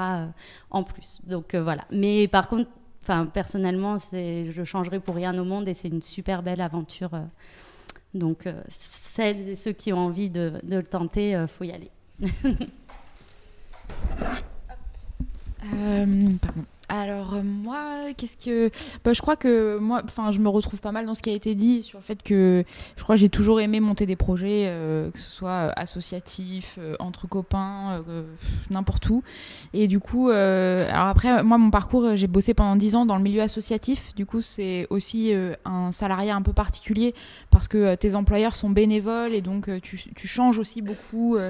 Il y a beaucoup de turnover en interne et puis et puis aussi tu enfin, en général, les missions c'était 3-4 ans maximum, quoi. Donc, donc tu tournes quand même beaucoup. Et puis, et puis après, ben, comme j'avais envie de faire plein de choses, ben, je me suis dit, je vais me mettre en auto-entreprise et puis je verrai ce que je fais. et donc, du coup, ça, depuis deux ans, voilà, je suis un peu multi-projet. Et, et, surtout, je voulais aussi rebondir sur sur la question du syndrome de l'imposteur, euh, je me disais que, euh, quelque chose qui a, été important moi dans mon parcours, ça a été de, me donner des objectifs atteignables et de les célébrer. Et du coup, de le faire à. En plus, nous, du coup, on est cinq auto-entrepreneuses dans un collectif informel. Donc, on a décidé d'être collective euh, dans un statut juridique qui, est très individuel. Donc, on a en plus voilà, on s'est dit, on, enlève toutes les contraintes euh, techniques, administratives, et juste on se réunit et on se dit qu'ensemble on va faire des trucs. Et en fait, chacune est un peu, un peu libre à la fois de, faire ce qu'elle veut. Et, euh, du coup, euh, régulièrement, on se fait des sessions, journées bien-être, on se rebooste les unes les autres, on, se fait un bon resto, et puis on célèbre nos petites réussites. Et ça, en général, ça me remotive bien pour la suite. Bah, je pense que c'est un peu pareil, je suis d'accord avec tout le monde. Euh, mais après, moi, j'ai jamais été euh, spécialement dans du salariat parce que bah, mon domaine, euh, il, implique beaucoup d'auto-entreprises. Enfin, j'ai toujours été auto-entreprise, donc j'ai toujours bossé comme ça. Après, comme on sait, il y a beaucoup d'auto-entrepreneurs déguisés dans des sociétés. Donc voilà, j'ai travaillé pendant 4 ans dans la même société, 2 ans dans une autre. Et j'avoue que vu que c'est un milieu qui est un petit peu artistique et que c'est des œuvres qui sortent de toi-même quand tu les fais euh, pour euh, des gens qui vont venir euh, te dire que ben, la marque elle serait pas contente ou que c'est que avec ben, des hommes. Parce que c'est vrai que pour le coup dans le visual et l'immersif ben, je me suis beaucoup retrouvée dans des sociétés où j'étais la maman du groupe et je servais qu'à l'organisation. Donc c'était un petit peu moins fun. On ne me laissait pas les la technique, etc. Donc euh, voilà, et en fait, vu que j'ai toujours entrepris, euh, même dans mon entreprise, quand on faisait des choses, c'était beaucoup avec mon cofondateur. À la fin, on s'est quand même dit que c'était mieux de créer nous-mêmes et qu'il n'y ait personne qui prenne une marge sur nous. Voilà.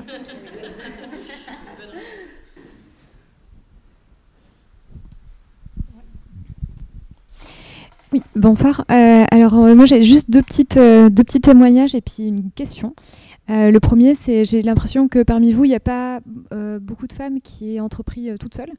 et c'est mon cas d'une certaine façon parce que j'étais associée avec une, autre femme, mais qui est partie en fait assez rapidement parce que effectivement l'entrepreneuriat c'était peut-être pas là où elle se sentait la plus épanouie. Et effectivement c'est quelque chose qui est assez difficile, même si j'ai eu du soutien en privé par ailleurs et tout. parce que on a personne avec qui partager la charge mentale et on a effectivement ce que vous décriviez un petit peu cette solitude dans la décision euh, donc on est responsable de tout et en même temps on n'a pas de pas assez en fait euh, d'échanges avec quelqu'un qui vive les mêmes enjeux, prennent les mêmes risques euh, que nous. Euh, et, ça, c'est effectivement quelque chose qui est assez lourd. Euh, donc moi, la, boîte, je l'ai créée il y a 5 ans à peu près. Et c'est vrai qu'aujourd'hui, là, je vais avoir des nouveaux associés. Et c'est euh, un vrai soulagement de pouvoir avoir une complémentarité dans les tâches, de pouvoir répartir un peu mieux cette charge mentale-là. une raison pour laquelle j'imaginerais pas probablement avoir des enfants sans, sans, sans quelqu'un, justement aussi pour avoir cet équilibre et, ce partage. Et donc, et donc effectivement, à titre personnel, c'est pas un conseil que je donnerais que de décider d'entreprendre femme, seule, jeune, en province euh, dans lesquelles voilà, donc il va y avoir euh, selon les secteurs. Euh, le deuxième témoignage, c'est que donc pour les entreprises qui bénéficient d'aide du CNC, on doit suivre maintenant une formation contre, de lutte contre les violences sexistes et sexuelles. Et ça, c'était hyper intéressant parce que donc c'est quand même c'est le droit du travail, on est censé le connaître en tant qu'employeur, on ne devrait pas être. C'est super qu'on ait la possibilité d'avoir cette formation gratuitement, mais en fait, ça devrait pas ne pas avoir suivi la formation ne devrait pas en fait nous dédouaner de pas connaître en fait le droit du travail par rapport à ça. Euh, euh, et, en fait, ce qui était intéressant, c'est que euh, le jour où j'ai fait la formation, il y avait 73 hommes et moins de 10 femmes. Donc la queue aux toilettes, c'était que du côté des hommes. Et puis moi, je dis ah bah non, en fait, c'est bon. et, en fait, c'est à ce moment-là aussi, j'ai vraiment réalisé donc déjà où je me situais par rapport aux autres entrepreneurs de mon secteur, qui étaient pour la plupart plus âgés et qui étaient quand même vraiment en écrasante majorité des hommes, et euh, de l'importance qu'il y a à avoir une diversité de points de vue euh, dans une structure. Parce que, euh, en fait, pendant la formation, ils nous donnaient un certain nombre de de mise en situation dans lesquelles il fallait qu'on se positionne en disant est-ce que ça, ça constitue un cas de harcèlement environnemental Est-ce que et en fait, pour moi, en tant que femme, euh, clairement, je me rendais très bien compte dans une situation quand vraiment il y avait un problème et je me serais pas sentie à l'aise. Euh, là où les commentaires et les retours euh, spontanés d'une partie des personnes qui étaient des hommes qui étaient dans le truc, on se rendait vraiment compte qu'il y avait une, une, incompréhension en fait de, de, de ce qu'on pouvait ressentir en fait dans ce type de situation et donc de ce que ça constituait même d'un point de vue légal. et donc ça, c'était assez, c'est, enfin ouais, c'était assez, c'était un moment de ok. donc, donc je pense que oui, effectivement, c'est pas mal d'avoir aussi au niveau du top management et dans les entreprises, etc., euh, un associé ou une, enfin, une associée qui soit aussi une femme. Euh, après, il y a aussi d'autres, euh, diversités à prendre en compte, mais effectivement, il y a voilà. Et, après, la question que je voulais vous poser, c'était, tu donnais un exemple de ce qui toi t'avait aidé en fait de célébrer tes accomplissements, de pouvoir vraiment voilà se faire un cadeau, un, quelque chose, un moment de convivialité, de bien-être, etc. quand vous arriviez à atteindre vos objectifs. est-ce que vous avez d'autres exemples de choses qui vous ont particulièrement aidé euh, dans votre parcours entrepreneurial, que ce soit des soutiens euh, financiers, d'accompagnement, des euh, podcasts que vous avez écoutés qui vous ont fait réaliser quelque chose ou une rencontre Ça m'intéresserait d'avoir votre retour sur ça. Je vais être hyper cliché sur ces trucs-là. Euh, alors moi, je, suis un peu une adepte du miracle morning, donc de me réveiller très tôt, euh, du coup de prendre un temps où tu lis, où tu fais autre chose que. Alors tu vois, moi c'est pas les petites réussites, moi c'est vraiment genre apprendre à couper et avoir du temps pour moi pour justement me régénérer et avoir de l'énergie. En fait, je trouve que ce qui est dur dans l'entrepreneuriat, c'est qu'en effet tu as beaucoup de moments, euh, enfin, tu vois, c'est toi qui amène l'énergie, c'est toi qui amène l'impulsion. Donc, en fait, euh, toi, il faut vraiment que tu t'occupes de toi, quoi. En fait, c'est ça le truc, je pense, qui est hyper important, c'est vraiment de t'occuper de toi. Donc, moi, euh, bah, moi j'aime beaucoup lire, c'est vraiment un truc qui me permet de couper. Donc, le matin, je lis dans mon lit. voilà, c'est hyper important d'aller faire du sport. Je, vais me réveiller vraiment une heure et demie avant d'aller travailler, quoi, pour vraiment avoir du, temps pour moi et pour me régénérer. Donc ça, ça ça, c'est un de mes gros trucs et puis faire du sport. Enfin, c'est, je suis hyper cliché en fait. Euh, je, suis vraiment très embêtante. Enfin, tu vois, c'est juste, je vais prendre soin de moi et prendre du temps pour moi. Et, je crois que c'est vraiment le truc qui permet de, ouais, d'avoir un équilibre et pas de péter un plomb, quoi. Hein. Enfin, honnêtement, et pas de partir toi-même en burn-out euh, en tant qu'entrepreneur. Donc euh, voilà, je pense que, enfin, mon conseil, c'est prendre du temps pour soi et d'avoir des trucs vraiment en dehors de ton projet qui te fassent vraiment kiffer et que que t'aimes et, surtout ne pas le mettre de côté. C'est aussi important que ton projet entrepreneurial, quoi. C'est, enfin, je, pense en termes d'équilibre. Voilà. Euh, alors effectivement, je pense que l'équilibre vie pro, vie perso est, hyper important. Et de, alors à un moment pareil, j'avais une routine hyper cliché euh, qui était en, en, fin de chaque euh, journée de se noter les trois trucs qui nous ont rendu heureuses dans la journée. Et en fait, ce qui est surtout intéressant, c'est de le regarder après coup et en fait de voir. En fait, il y a des lignes rouges qui sont présentes. C'est de voir certaines personnes, c'est de faire certaines activités. Enfin, c'est voilà, c'est de. Tu sais que c'est important de voir tel ou tel ami. C'est important d'aller euh, au cinéma ou de lire des bouquins ou d'aller voir des spectacles, peu importe. Mais en fait, tu te dis, en fait, ces trucs-là, il faut pas que je les mette de côté sous prétexte de euh, l'entrepreneuriat. Et le deuxième point, il va être particulièrement pas sexy, euh, mais c'est juste de, enfin, ça dépend aussi des personnalités. Mais moi, je suis une personnalité où j'ai besoin d'avoir de la visibilité, que ce soit clair, que les choses soient anticipées. Moi, quand c'est le flou, quand c'est flou et que c'est de la spontanéité qui est demandée, c'est l'angoisse totale.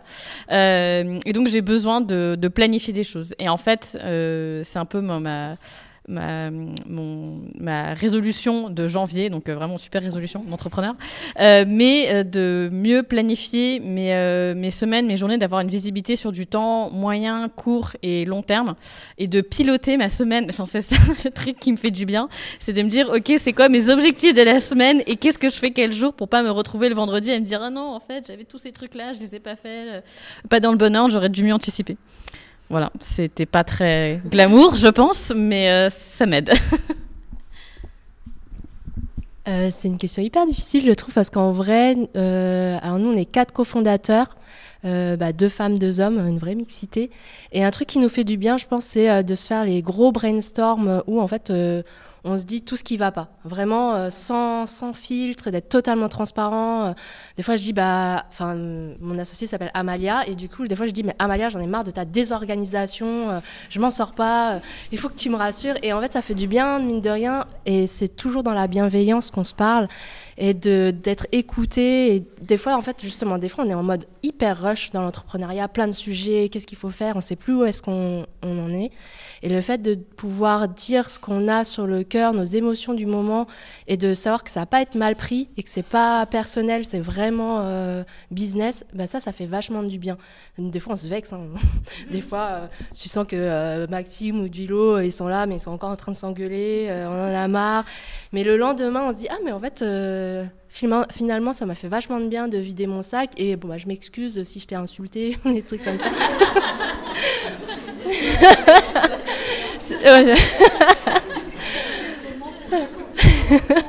mais, oui.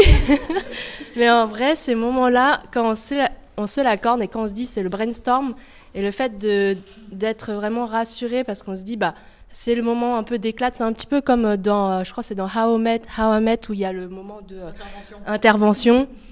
C'est un petit peu cette situation-là d'intervention en mode, bah, on a besoin de dire quand même sur le cœur qu'est-ce qui était frustrant euh, quand, on est en entrepreneuriat euh, sur les délais, ou peut-être même Amalia va me dire, euh, bah, moi j'ai trouvé ça hyper frustrant qu'on a décalé les tournages de deux semaines. C'est le truc pour toi qui dit, bah, ces deux semaines c'est rien, mais en fait peut-être qu'elle, elle avait une attente de devoir gérer des artistes à ce moment-là, et finalement c'était hyper frustrant. Donc le temps libre de parole, ça nous fait vachement de bien. Et nous, ce qui est hyper cool, c'est qu'on a vraiment cette liberté horaire et je pense que ça fait du bien à toute l'équipe. On a, en fait, par exemple, euh, Maxime, lui, il, est très euh, nocturne comme garçon, dans le sens il adore travailler euh, le soir et il peut te sortir énormément de code le soir, et bah c'est ok qu'il arrive à 11h euh, le lendemain. Euh, pareil, Amalia, elle, elle est hyper nocturne aussi, c'est ok qu'elle arrive qu'à 14h. En fait, chacun a ses périodes de productivité, et en plus, certains vont être très productifs sur une heure, comme d'autres ont besoin d'étaler sur 8 heures. Donc euh, ça, on est... Enfin, on se laisse cette liberté, donc ça, ça, nous rassure aussi beaucoup. Bon, après, on se donne quand même des horaires, sinon on n'est jamais là. mais, mais, mais ouais, c'est cette liberté. Et oui, bah nous, des fois, on débarque euh, au 104 à 20h. C'est pas mal d'avoir un incubateur dans un lieu culturel. Ah ouais, pour le coup, des fois, nous, on fait, euh, on fait 20h euh, minuit. c'est des fois, on se donne ces horaires-là et il n'y a pas de honte et ça nous fait du bien. Et le fait d'avoir cette flexibilité, c'est que chacun a sa vie perso pour le coup. moi, je fais beaucoup de danse et ça me fait du bien de danser à côté et de en fait, de vider ma tête et penser à autre chose, ça c'est hyper important. Bah, comme tu fais Daphné ton sport, euh, enfin de ne serait-ce que se dire bah je fais mon bain à ce moment-là, euh, c'est mon moment bain et c'est tous les mardis à 20h. Bah, voilà, c'est tous les mardis à 20h. Donc ouais, euh, c'est les moments. En fait, c'est vraiment penser à soi et pas penser à l'entreprise avant quoi. Je voulais juste ajouter quelque chose sur. Le, tu, disais tout à l'heure que tu as commencé euh, seule euh, en tant qu'entrepreneur. Euh, chez Empor, on accompagne beaucoup de femmes qui se lancent toutes seules, que ce soit en stade de pré-création ou post-création. c'est possible. C'est vrai que dans ce cas-là, je pense que c'est comme, on le disait, beaucoup plus challengeant de prendre une décision, d'être sûr de soi, etc. Après, ce que je peux t'encourager à faire, c'est rechercher des, des mentors ou des femmes euh, voilà, sur qui tu peux compter, euh, pas forcément euh, plus expérimentées que toi, mais voilà, qui peuvent avoir un regard et en qui tu as confiance ou qui, voilà, qui peuvent Euh, quand on commence à entreprendre aussi, il y a des formes euh, juridiques où tu, tu peux être seul, mais tu peux créer des, gouvernances euh, partagées, démocratiques, ou du coup tu peux faire rentrer dans la décision des parties prenantes ou d'autres personnes de confiance aussi et pas être la seule décisionnaire. voilà, donc c'est vrai que tu peux être entrepreneur, fondatrice seule, mais enfin voilà, construire aussi un réseau d'entraide autour de toi ou un réseau bah, de, gouvernance euh, qui va t'épauler euh, sur tes décisions un peu euh, stratégiques lourdes à prendre. Et, sinon, pour témoigner à la place d'entrepreneurs de, qu'on accompagne, c'est un peu dans le cadre des listes. Moi aussi, je suis une personne qui adore les listes. mais en tout cas, il y, a ce qu'on appelle les deux listes. Tu, tu notes tous tes objectifs, 25 objectifs, petits, grands, perso, pro, tout ce que tu veux, des trucs mais voilà, que tu as envie de réaliser. Long terme, moyen terme, court terme. Et euh, après, tu en fais une deuxième où tu entoures euh, les cinq qui font sens pour toi, enfin, qui sont hyper importants. Et euh, bah, tu essayes de les mettre au centre de ton temps, en fait. c'est bien pour les moments où tu as l'impression de perdre un peu, voilà, de, de, plus te retrouver, de, te noyer un peu dans tes projets, dans ton gestion du temps pro, perso, etc. De recentrer, en fait. Et souvent, tu vas voir des choses aussi qui, font apparaître, qui vont apparaître parce que c'est ce ce pourquoi tu as entrepris aussi. Ça peut être euh, passer du temps avec euh, ta famille, ça peut être euh, voilà, aller, aller au 104, voir des superbes expositions. Reprendre au 104. Moi, je, je, recommande. Mais donc voilà, pourquoi pas essayer cet exercice. J'y tiens beaucoup. Euh, non, euh, bon, le Miracle Morning, pas trop mon truc, hein, euh, voilà. Mais en fait, enfin, moi, j'ai beaucoup quand même écouté de podcasts. en vrai, le gratin, pour ne pas le citer, un truc qui s'appelait Génération X, un truc comme ça. Ah ouais. Un truc que j'avais bien aimé aussi, c'était euh, un podcast de nouvelles écoutes euh, sur, une sur une aventure entrepreneuriale qui s'appelait 17h10. Euh, elles avaient fondé une marque de fringues, c'était, enfin qui existe encore d'ailleurs. voilà, c'était voilà, ça c'est un conseil très pratique, mais j'avais beaucoup aimé écouter ça et en règle générale, enfin écouter voilà, et vraiment écouter d'autres expériences, enfin pour le coup que ce soit des hommes, des femmes, peu importe, mais ça m'a beaucoup aidé quand même à me structurer. Et euh, enfin, car euh, je suis euh, une fan du 104, pour faire la bonne élève. non, mais l'incubation du 104 m'a beaucoup aidé. Merci Efren, tu me, tu me paieras donc à la fin, super. Euh, moi j'ai été dans plusieurs incubateurs. Euh, voilà. Euh, un, incubateur et des accompagnements qui m'ont beaucoup aidé, c'était aussi ceux de Paris Senco. parce qu'ils m'ont fait rencontrer des gens qui étaient vraiment en lien avec mes problématiques du, du moment. Euh, j'ai rencontré quelqu'un par rapport à la levée de fonds, par exemple, euh, ou un autre entrepreneur qui m'a vraiment accompagné sur plusieurs mois. Il m'a challengé sur plein de points, il m'a fait penser à plein de choses euh, auxquelles, honnêtement, je, n'aurais pas pensé. C'était quelqu'un qui avait une grande expérience. et justement, je pense que quand on est jeune et bah voilà, je veux dire, on n'a pas une vie professionnelle hyper dense derrière soi, bah, c'est hyper important d'avoir voilà ces gens d'expérience euh, qui viennent te dire euh, ah mais ça euh, tu y avais pensé? Non bon ok donc là on va regarder voilà. Et au 104 c'est pareil des accompagnements que ce soit au niveau je sais pas de de la communication ou des RH enfin voilà on peut pas être bon partout quoi. C'est impossible donc prendre les conseils des autres c'était surtout ça qui était qui a marché pour moi je crois moi, moi aussi, j'ai écouté beaucoup de podcasts et euh, notamment Génération Do It Yourself, où bah, là, c'est des entrepreneurs qui racontent leur, euh, bah, leur parcours entrepreneurial et avec un axe à chaque fois, un angle en fonction de ce qui est intéressant dans leur parcours à eux. Donc, celui-là, j'ai bien aimé et j'en ai écouté d'autres. Là, j'ai pu les les noms en tête, mais mais il y en a plusieurs et qui sont qui sont vraiment bien faits. Et, euh, et après, oui, oui, oui, prendre soin de soi. Euh, très sincèrement, je sors d'une, enfin, j'en sors qu'à moitié euh, d'une période où je l'ai pas fait et je le ressens vraiment très très fortement. Là, là, il faut que je reprenne quelque chose de plus sain. Donc non, il faut pas se dire bon, ben, ça va durer trois mois et c'est trois mois du 7 jours sur 7, du minuit et on reprend à 7 heures du mat, c'est pas grave. Non, même trois mois, en fait, c'est beaucoup trop. Et, et après, on se prend tout en fait en pleine face, enfin, de tout ce qu'on a dû reculer parce qu'on était sous l'eau, de tout ce qui fait qu'on n'est pas bien à ce moment-là. Parce que donc euh, il faut être à fond dans son projet entrepreneurial, ça je dis pas le contraire, mais euh, de façon équilibrée et saine parce qu'il y a, y a, des moments où je pense qu'on s'oublie et c'est pas bon. Et, euh, et l'organisation, et je suis complètement d'accord avec toi parce que je suis pas quelqu'un. Enfin, au contraire, moi je suis plutôt, ah, j'aime bien le côté spontané, etc. Mais en fait, on m'a appris euh, petit à petit, euh, bah, quand j'ai commencé l'entrepreneuriat, à organiser mes journées et même à mettre dans mon emploi du temps mes temps libres, ce qui peut faire un peu bizarre et on peut se dire oh, c'est un peu la déprime d'en arriver là. Mais en fait, c'est vachement bien parce que pendant que je suis dans ces temps libres-là, je sais que mon temps de travail de euh, traiter mes mails ou de répondre à un tel ou voilà, de gérer telle problématique, je sais qu'il est ailleurs dans l'agenda et que c'est pas maintenant que ça se joue. Et donc là, mon temps euh, de danse, de piscine, de autre lecture ou bain, le mardi à 20h, et eh ben, euh, je suis que là-dedans. Et finalement, ben, c'est vrai que c'est un peu bizarre et je suis pas encore très bonne là-dedans. Des fois, je, me mets encore des trucs de 7h à 23h sans pause et bon, bah, c'est pas possible simplement. Donc, on fait que reculer les tâches et c'est un peu déprimant. Donc, essayer d'avoir un emploi du temps qui soit réaliste et qui prend en compte en fait aussi des temps de pause et ça permet de réellement les prendre. Parce que si on les met pas dans l'emploi du temps quand on est un peu sous l'eau, ben, c'est eux qui passent à la trappe. Donc, euh, ouais, en fait, l'organisation, j'apprends ça et je suis pas encore très bonne, mais, euh, mais vraiment, ça fait du bien dans ce genre de moment euh, de vie un peu intense. Moi, je crois qu'il y a un outil que j'aime beaucoup, qui m'a pas mal servi. C'est un outil qui s'appelle les chapeaux de Bono.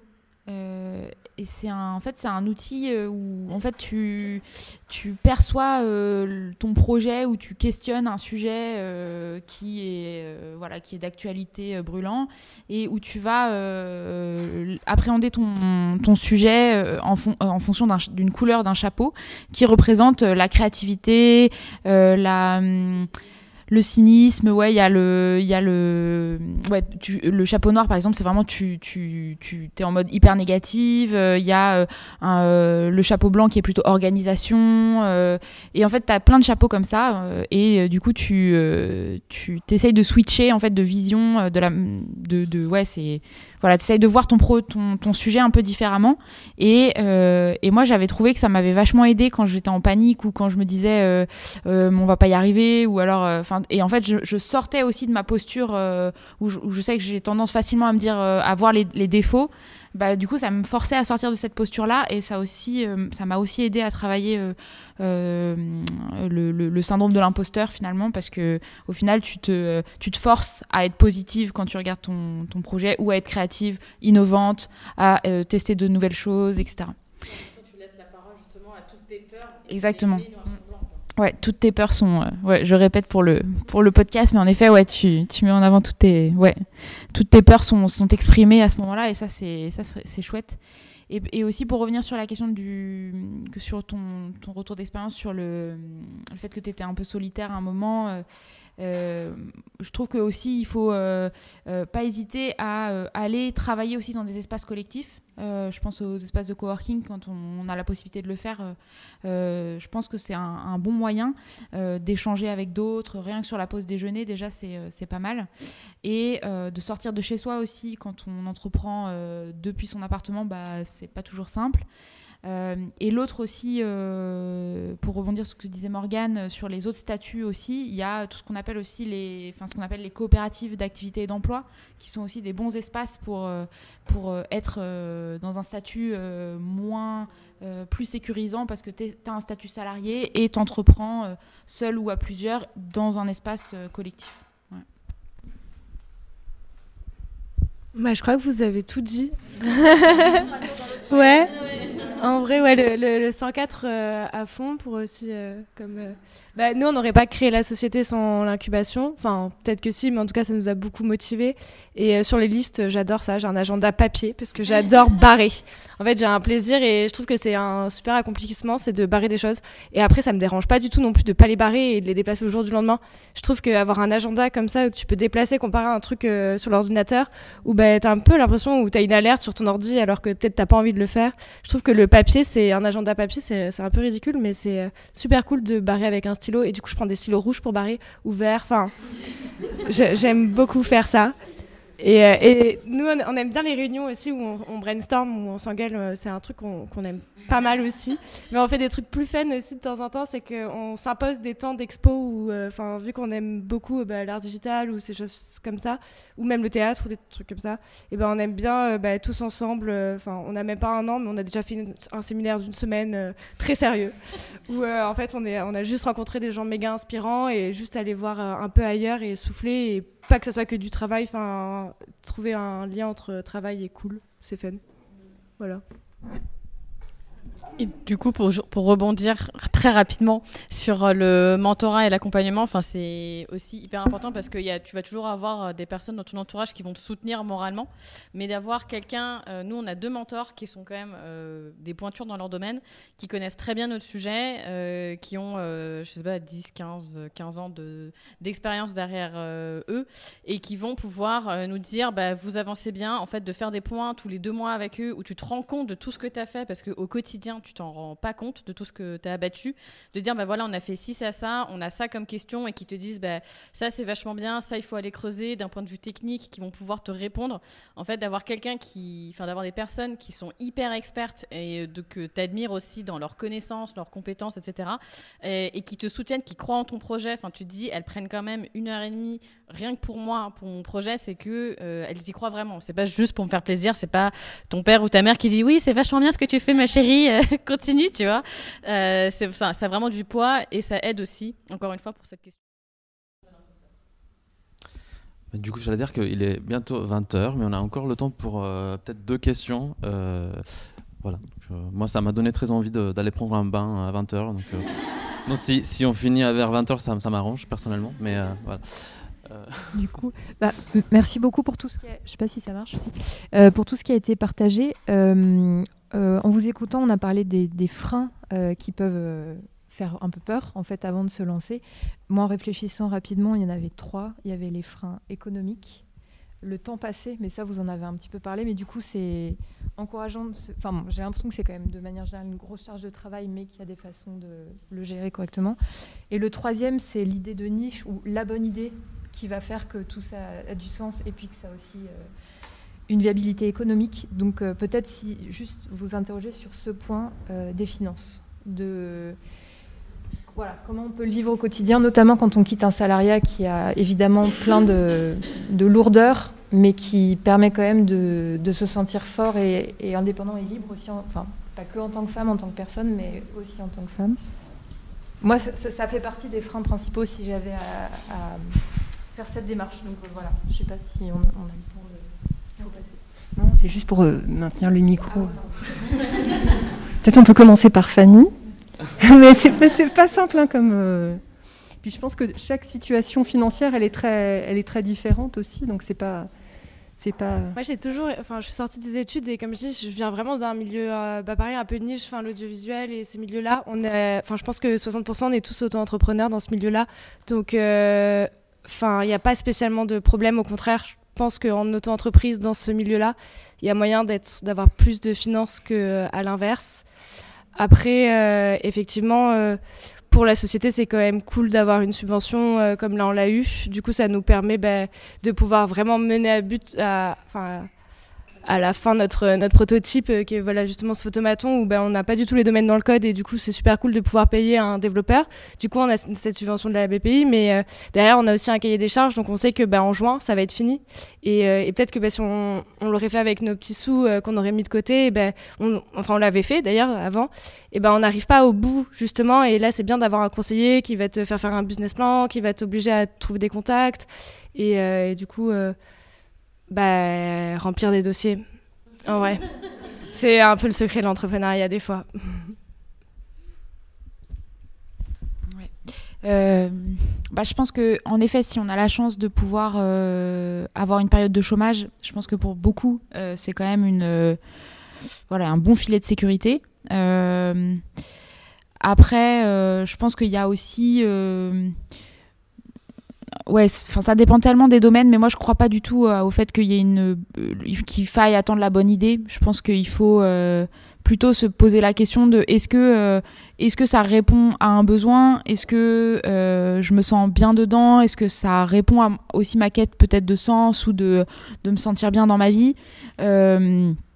après, en effet, la question de la viabilité économique, elle viendra peut-être après, mais déjà si on a euh, dans les bootcamps, on parle beaucoup de ça euh, euh, dans le programme avec Empower et le 104 Factory. C'est voilà, d'abord posons-nous la, question de la désirabilité de, ce qu'on est en train de mettre en place et de la solution qu'on propose.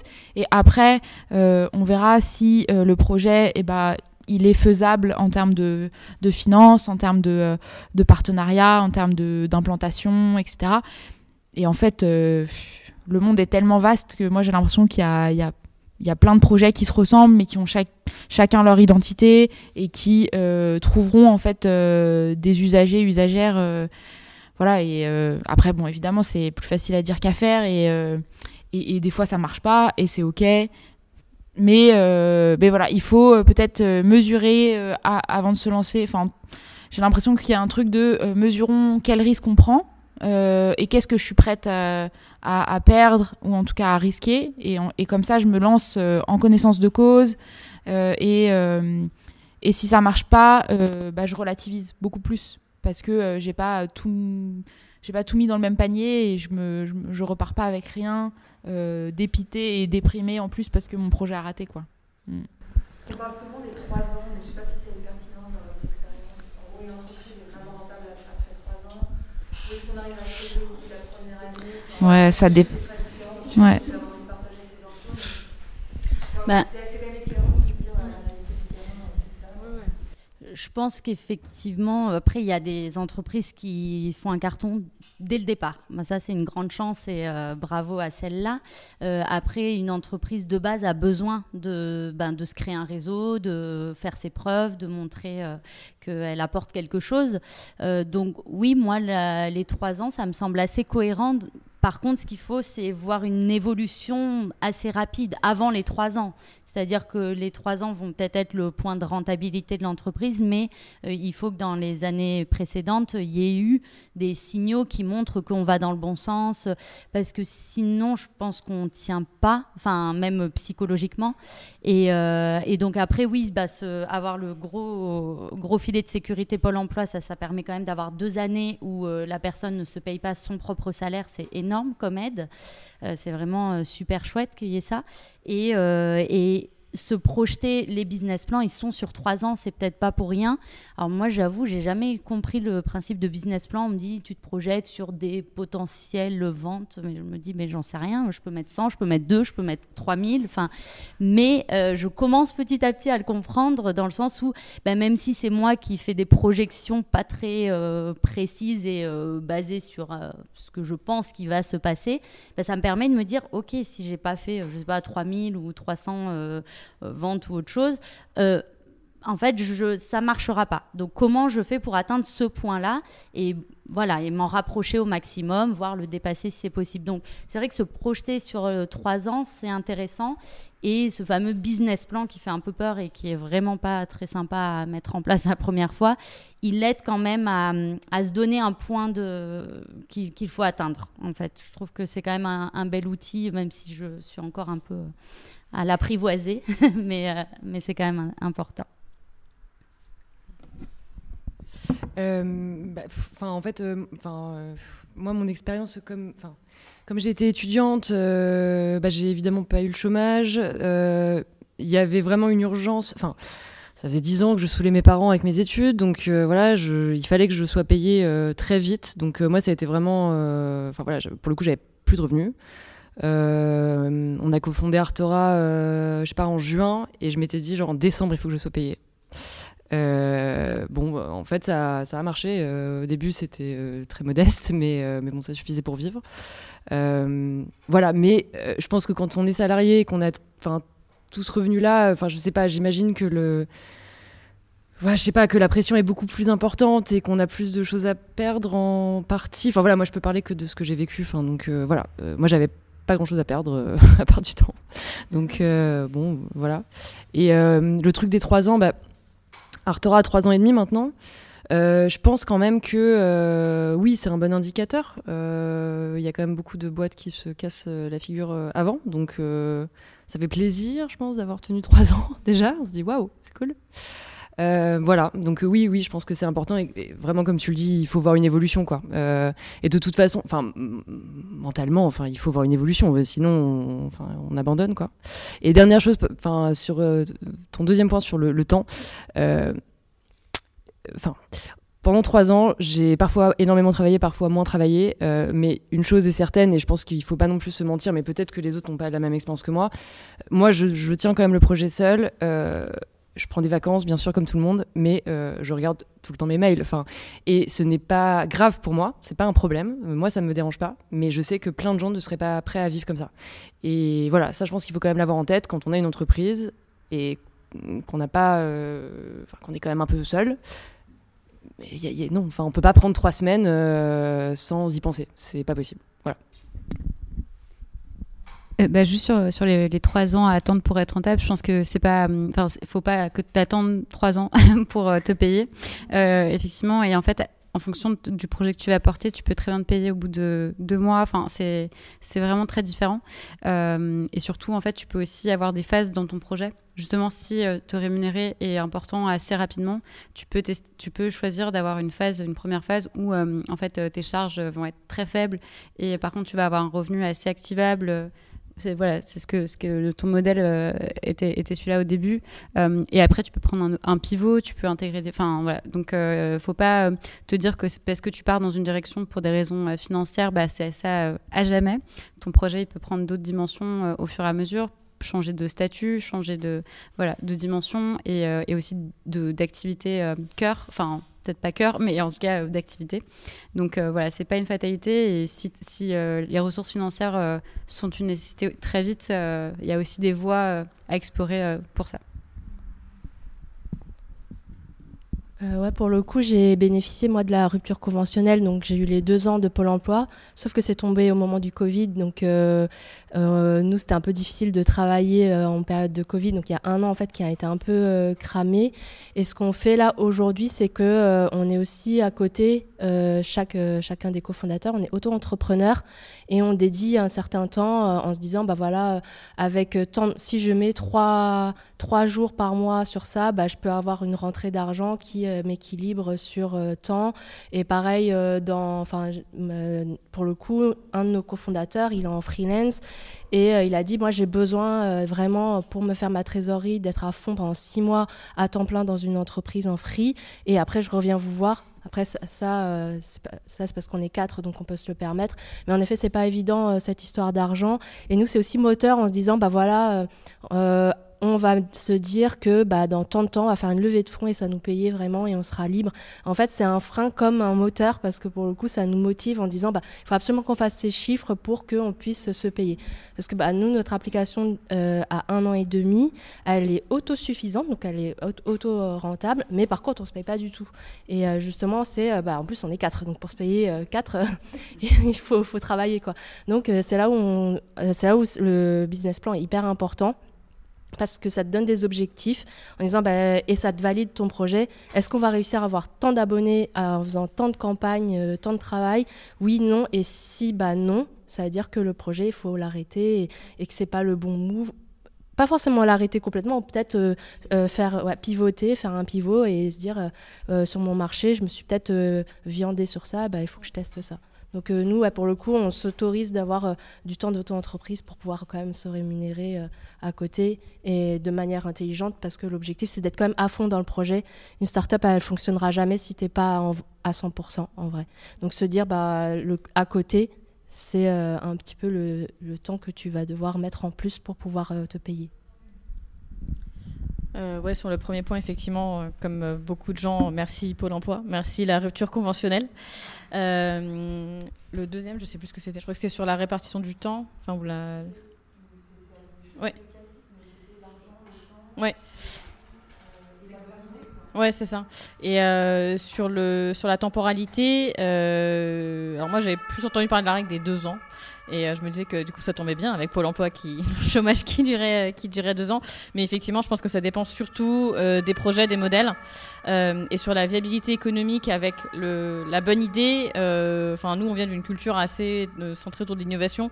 la bonne idée, ça veut rien dire. Ce qui compte, c'est l'exécution et c'est comment est-ce que tu vas tester. En fait, si toi tu as une idée géniale, il y a 50 000 personnes qui ont, enfin peut-être pas 50 000, mais tu as au moins 100 personnes qui ont eu la même idée géniale. Donc en fait, une idée, on s'en fout. C'est comment tu vas le mettre en œuvre, c'est quel produit tu vas aller faire, comment tu vas aller toucher ton marché, comment tu vas l'améliorer, le tester au fur et à mesure. Et donc justement sur ça, alors nous on a un peu fait les choses à l'envers pour le coup. c'est faites ce que je dis parce que je fais. Au début, nous on a donc créé une expérience immersive euh, qui dure 15 minutes et qui avait quand même un coût de production euh, qui n'est pas très cher pour une, pour une entreprise, mais qui est cher quand c'est toi qui investis au départ et qui met l'argent dans, dans, dans, dans la boîte. Donc nous, on a commencé en se disant, il faut que, en fait, ce, projet-là, on est obligé de le créer pour voir concrètement euh, ce que ça va donner et comment ça va être reçu. Mais une fois qu'on avait qu'on avait conçu ça, euh, on l'a produite, on avait fait avant des entretiens avec des, des potentiels euh, prospects qui nous avaient dit, bah, ça nous intéresse, mais on va voir, etc. On a besoin de se projeter, de voir concrètement ce que ça veut dire parce que c'est tellement flou euh, qu'on a besoin de tester. On a testé et euh, on a créé l'arbre au soleil, du coup. Euh, et ensuite, il y a eu une énorme période de tests, euh, d'ajustement, de pivot. Et en fait, on s'est rendu compte que le marché qu'on avait identifié, c'était pas du tout le bon, ou en tout cas, c'était pas du tout le prioritaire. Et en fait, c'est de tester vraiment euh, le plus possible en limitant le plus euh, tes risques et tes coûts. Et donc là, par exemple, on est en train de tester une nouvelle offre. Et en fait, on teste une nouvelle offre de telle sorte à ce qu'elle nous, elle nous coûte rien, en fait. Et au départ, c'est juste de discuter avec des gens, d'avoir leur ressenti, ensuite de dire, OK, maintenant, tu vas pouvoir tester concrètement une première fois gratuitement, c'est quoi ton feedback Et ensuite de dire, OK, tu dis que ça a de la valeur, mais si ça devient payant, est-ce que tu es prêt à payer Et si oui, combien C'est quoi le modèle économique? Et en fait, pour ça, on aurait pu se dire, on part bille en tête, on veut faire une application parce que euh, l'application, ça va être génial, ça va marcher. Mais en fait, non, on s'est dit, pour l'instant, on met zéro, on met juste du temps, on affine au fur et à mesure, et c'est avec aussi les personnes qu'on va pouvoir tester et faire le bon format. Euh, et bah, typiquement, euh, on s'est dit que ce sera pas une application, mais ce sera une web app a priori, Euh, et que, euh, mais on va vraiment avoir des retours concrets sur les besoins pour construire le cahier des charges. Donc, c'est vraiment de tester en limitant tes coûts, et c'est ça qui va te permettre d'aller vers cette viabilité économique et d'avoir cette évolution euh, dont, dont vous parliez. Euh, alors du coup, euh, euh, c'est vrai quand on passe en dernier, tout a été un peu dit. Euh, du coup, alors sur la première chose, sur le frein économique, alors moi je, je vais juste parler de mon expérience. Donc en effet, moi aussi, rupture conventionnelle. Après, euh, moi, moi, je venais d'une agence de notation de start-up, donc du coup, euh, je savais que grosso modo, euh, il fallait qu'en deux ans, enfin, moi, je m'étais plutôt mis deux ans, voilà, et je m'étais plutôt mis, en effet, mon chômage aussi comme deadline, ce qui a été en effet aussi un moteur pour en fait gagner ma vie rapidement. Nous, caractère, ça a été rentable très rapidement puisque euh, dès la deuxième année, on s'est payé, donc voilà, on a deux ans et demi, donc donc voilà. Euh, donc en fait, je pense que c'est plus euh, sur ce sujet-là, en fait, c'est plus la visualisation. Tu vois, en fait, euh, euh, je crois qu'il faut se mettre une roadmap. Euh, tu te dis, bah voilà, chaque, si c'est un frein pour toi, le côté économique, c'est de dire, euh, bon bah moi je dois gagner tant et à tel moment et je suis prêt à faire ce sacrifice, combien de temps et voilà. Donc ça, c'est un peu à toi de te mettre tes propres tes propres échéances et après je crois, vraiment beaucoup à la visualisation en fait dans l'entrepreneuriat. En fait, c'est que de toute manière euh, dès le départ ton idée tu l'imagines et tu la mets en place et donc en fait il faut vraiment que tu imagines tous tes steps. Donc le temps, euh, après le deuxième, ton deuxième sujet c'était le temps. Bah, du coup moi je me suis laissé euh, neuf mois de test de marché. Donc c'est un peu ce que disait euh, finalement euh, ce que disait euh, Charlotte, c'est que finalement ton marché faut le tester pour voir si ton si ça marche en fait. donc donc voilà et, moi je crois pas qu'il faille s'obstiner pendant trop longtemps, sauf si tu es sur un truc méga innovant comme Blablacar et c'est par son c'est par son sa force de conviction que finalement Blablacar tu vois finalement est un énorme succès. Il a attendu cinq ans mais je veux dire moi j'étais sur un enfin nous on était sur un, avec, caractère sur un modèle classique. Euh, bon, bah, s'il n'y a pas de besoin euh, d'artisanat d'art pour les marques de luxe, il n'y en a pas je ne vais pas non plus euh, forcer. Et tu fais un pivot, tu t'avances. Et en effet, après, très classiquement, euh, il y, a y a plein de bonnes idées, mais le plus important, c'est d'exécuter. Donc ça va avec la roadmap. euh, tu te fais une roadmap. Enfin, moi, je, pense que la roadmap, c'est vraiment la clé. Et on, en- on regardait Clémentine, ce qu'on s'était dit six mois, il y a six mois, et on regarde notre plan stratégique. Et on a gagné exactement ce qu'on s'était dit qu'on allait gagner. On a embauché les personnes qu'on a dit qu'on allait embaucher. Et on est exactement là où on veut être, parce qu'on s'est mis une roadmap hyper claire, hyper stratégique. Et voilà. Et donc euh, ça, je pense que la vision et la stratégie, elle est hyper importante. Et voilà. C'est d'ailleurs un de nos sujets en ce moment. euh. Tu vois, il faut après, il faut la réinventer tout le temps aussi. Il faut, faut, faut, la mettre à jour. euh, C'est pas que le début, quoi. C'est tout le temps. Donc voilà. Faut- Peut-être une, dernière question Je vois que ça reprenait un petit peu, c'est plus sur la question de la bonne idée, parce que justement, il y a deux, schémas un petit peu d'entrepreneurs. Il y en a qui veulent euh, entreprendre pour entreprendre et qui n'ont pas forcément l'idée, qui mettent du temps à trouver l'idée, et d'autres qui ont direct une idée, qui ne se sentent pas d'entreprendre. Après, vous y avez un peu répondu euh, par, euh, par, par bout. On va, je pense que si on refait tout un tour de table, ça risque d'être un peu long, donc ce sera pour une autre discussion. voilà, c'était plus sur l'initiation de enfin comment sont venues vos idées à vous après voilà c'est parfois vos parcours euh, d'études, etc. Donc euh, peut-être pas cette fois, je sais pas, mais si vous voulez réagir. Euh, peut-être juste, bah, moi je suis pas, je suis pas entrepreneur, pardon, mais mais on croise beaucoup de femmes entrepreneurs qui sont dans ce cas, qui arrivent avec une envie plus qu'une idée, bah, notamment dans les bootcamps qu'on qu'on mène avec le 104 Factory et le SS Inspirante chez Empower. Euh, et du coup, en fait, c'est un moment hyper euh, intéressant et hyper euh, excitant où tu as en fait un, une infinité de possibles. c'est aussi souvent des femmes qui n'ont pas forcément envie d'entreprendre dans le secteur où elles ont travaillé ou étudié, mais qui vont plutôt se recentrer sur bah, des choses qui font sens pour elles. Donc ça peut être enfin une, une, passion qui date d'il y a super longtemps, qu'elles avaient tué pendant un certain temps et qu'elles ont envie de reprendre. Ça peut être un, un, un fait euh, dans la société, sur l'environnement qui les heurte ou qui, voilà, qui leur vient maintenant euh, de façon assez forte parce qu'elles sont devenues mamans et qu'elles ont envie de construire un monde meilleur ou parce qu'elles ont euh, voilà, découvert ce fait. Et donc, il y a plein d'outils intéressants dans, dans, ce cadre d'interroger tes envies entrepreneuriales. Et il y a plein de besoins, en fait, de société aussi qui sont peut-être juste en bas de chez toi ou la rue d'à côté ou, ou, voilà, en parlant avec ta voisine donc euh, cette phase d'exploration euh, euh, voilà, des besoins, elle existe, elle est présente chez beaucoup de, femmes entrepreneurs. Et en tout cas, moi, je, finirais juste peut-être sur un, un fait, c'est qu'il y a plus de 80% des femmes qui ont un jour eu l'envie d'entreprendre. Et bon, il n'y en a que 30%, comme on disait au début. Donc, si vous avez une envie ou voilà, euh, un éclair d'entrepreneuriat qui passe en vous, euh, bah, n'hésitez pas à vous lancer ou à rencontrer des entrepreneurs, à parler, euh, parce que je pense qu'il y a peut-être une belle idée, un beau besoin à adresser derrière. C'est juste une petite chose que j'aurais, enfin, que je, oui, j'aurais aimé qu'on me dise, peut-être, je ne sais pas mon, ma devise maintenant, c'est fake it until you make it, et je pense vraiment que c'est vrai. Euh, nous, on vend des trucs euh, qu'on n'a pas du tout fait. On essaye de les vendre, euh, et voilà, et boum, ça marche, et là, on commence à les faire. Et faut, faut, pas trop se poser de questions, en fait. voilà, moi, je pense que c'est ça surtout le truc. Enfin, voilà, il y a une idée. Euh, après, les questions économiques et de pas prendre des risques pour soi, ça, je comprends très bien. C'est pas, pas ce que je veux dire. Mais je trouve que quand on a une idée, faut pas y réfléchir non plus en 7 ans, quoi. Euh, voilà. Moi, j'ai proposé plein de trucs. Je me retrouve après dans des rushs pas possibles à devoir, euh, voilà, travailler, faire des trucs que j'avais pas prévu de faire. Mais il n'empêche que cette spontanéité-là, je pense que c'est hyper important pour entreprendre et bah, faut pas trop avoir peur, même si c'est pas facile tout le temps. Mais voilà, faut essayer ça. Bah, je, pense qu'on peut rester sur cet élan de spontanéité. Vous, remercier d'abord euh, vous toutes. Vous êtes euh, huit intervenantes, c'est quand même pas mal. Comme euh, c'est pas c'est pas simple aussi d'intervenir et d'être aussi nombreuses. Et je, trouve que vous avez bah, il y a eu beaucoup d'écoute. Vous avez tout apporté votre vision de l'entrepreneuriat. On voit qu'il y a un entrepreneuriat. on peut être femme entrepreneuse, on peut être femme à accompagner des femmes qui entreprennent. Nous, on est un incubateur. Euh, on, accompagne des femmes, mais pas que. On accompagne des entreprises. On est dans un lieu euh, singulier. Vous avez parlé plein de choses qui étaient hyper intéressantes. Ça me donne même envie de créer une entreprise. Mais, euh, et merci aussi à vous tous et toutes d'avoir joué le jeu. au départ, on avait, on avait dit avec Efren qu'on avait euh, vous, laissez la parole et c'est vrai que souvent euh, on demande aux personnes de, poser des questions et c'est pas simple. Et vous avez eu cette qualité d'écoute, cette attention et cette euh, envie d'en savoir plus. Alors là, c'est juste un, moment d'échange et on va en faire un, podcast grâce à, Oran et Gabriel qui, qui, étaient là silencieux derrière à ajuster les micros. Merci beaucoup.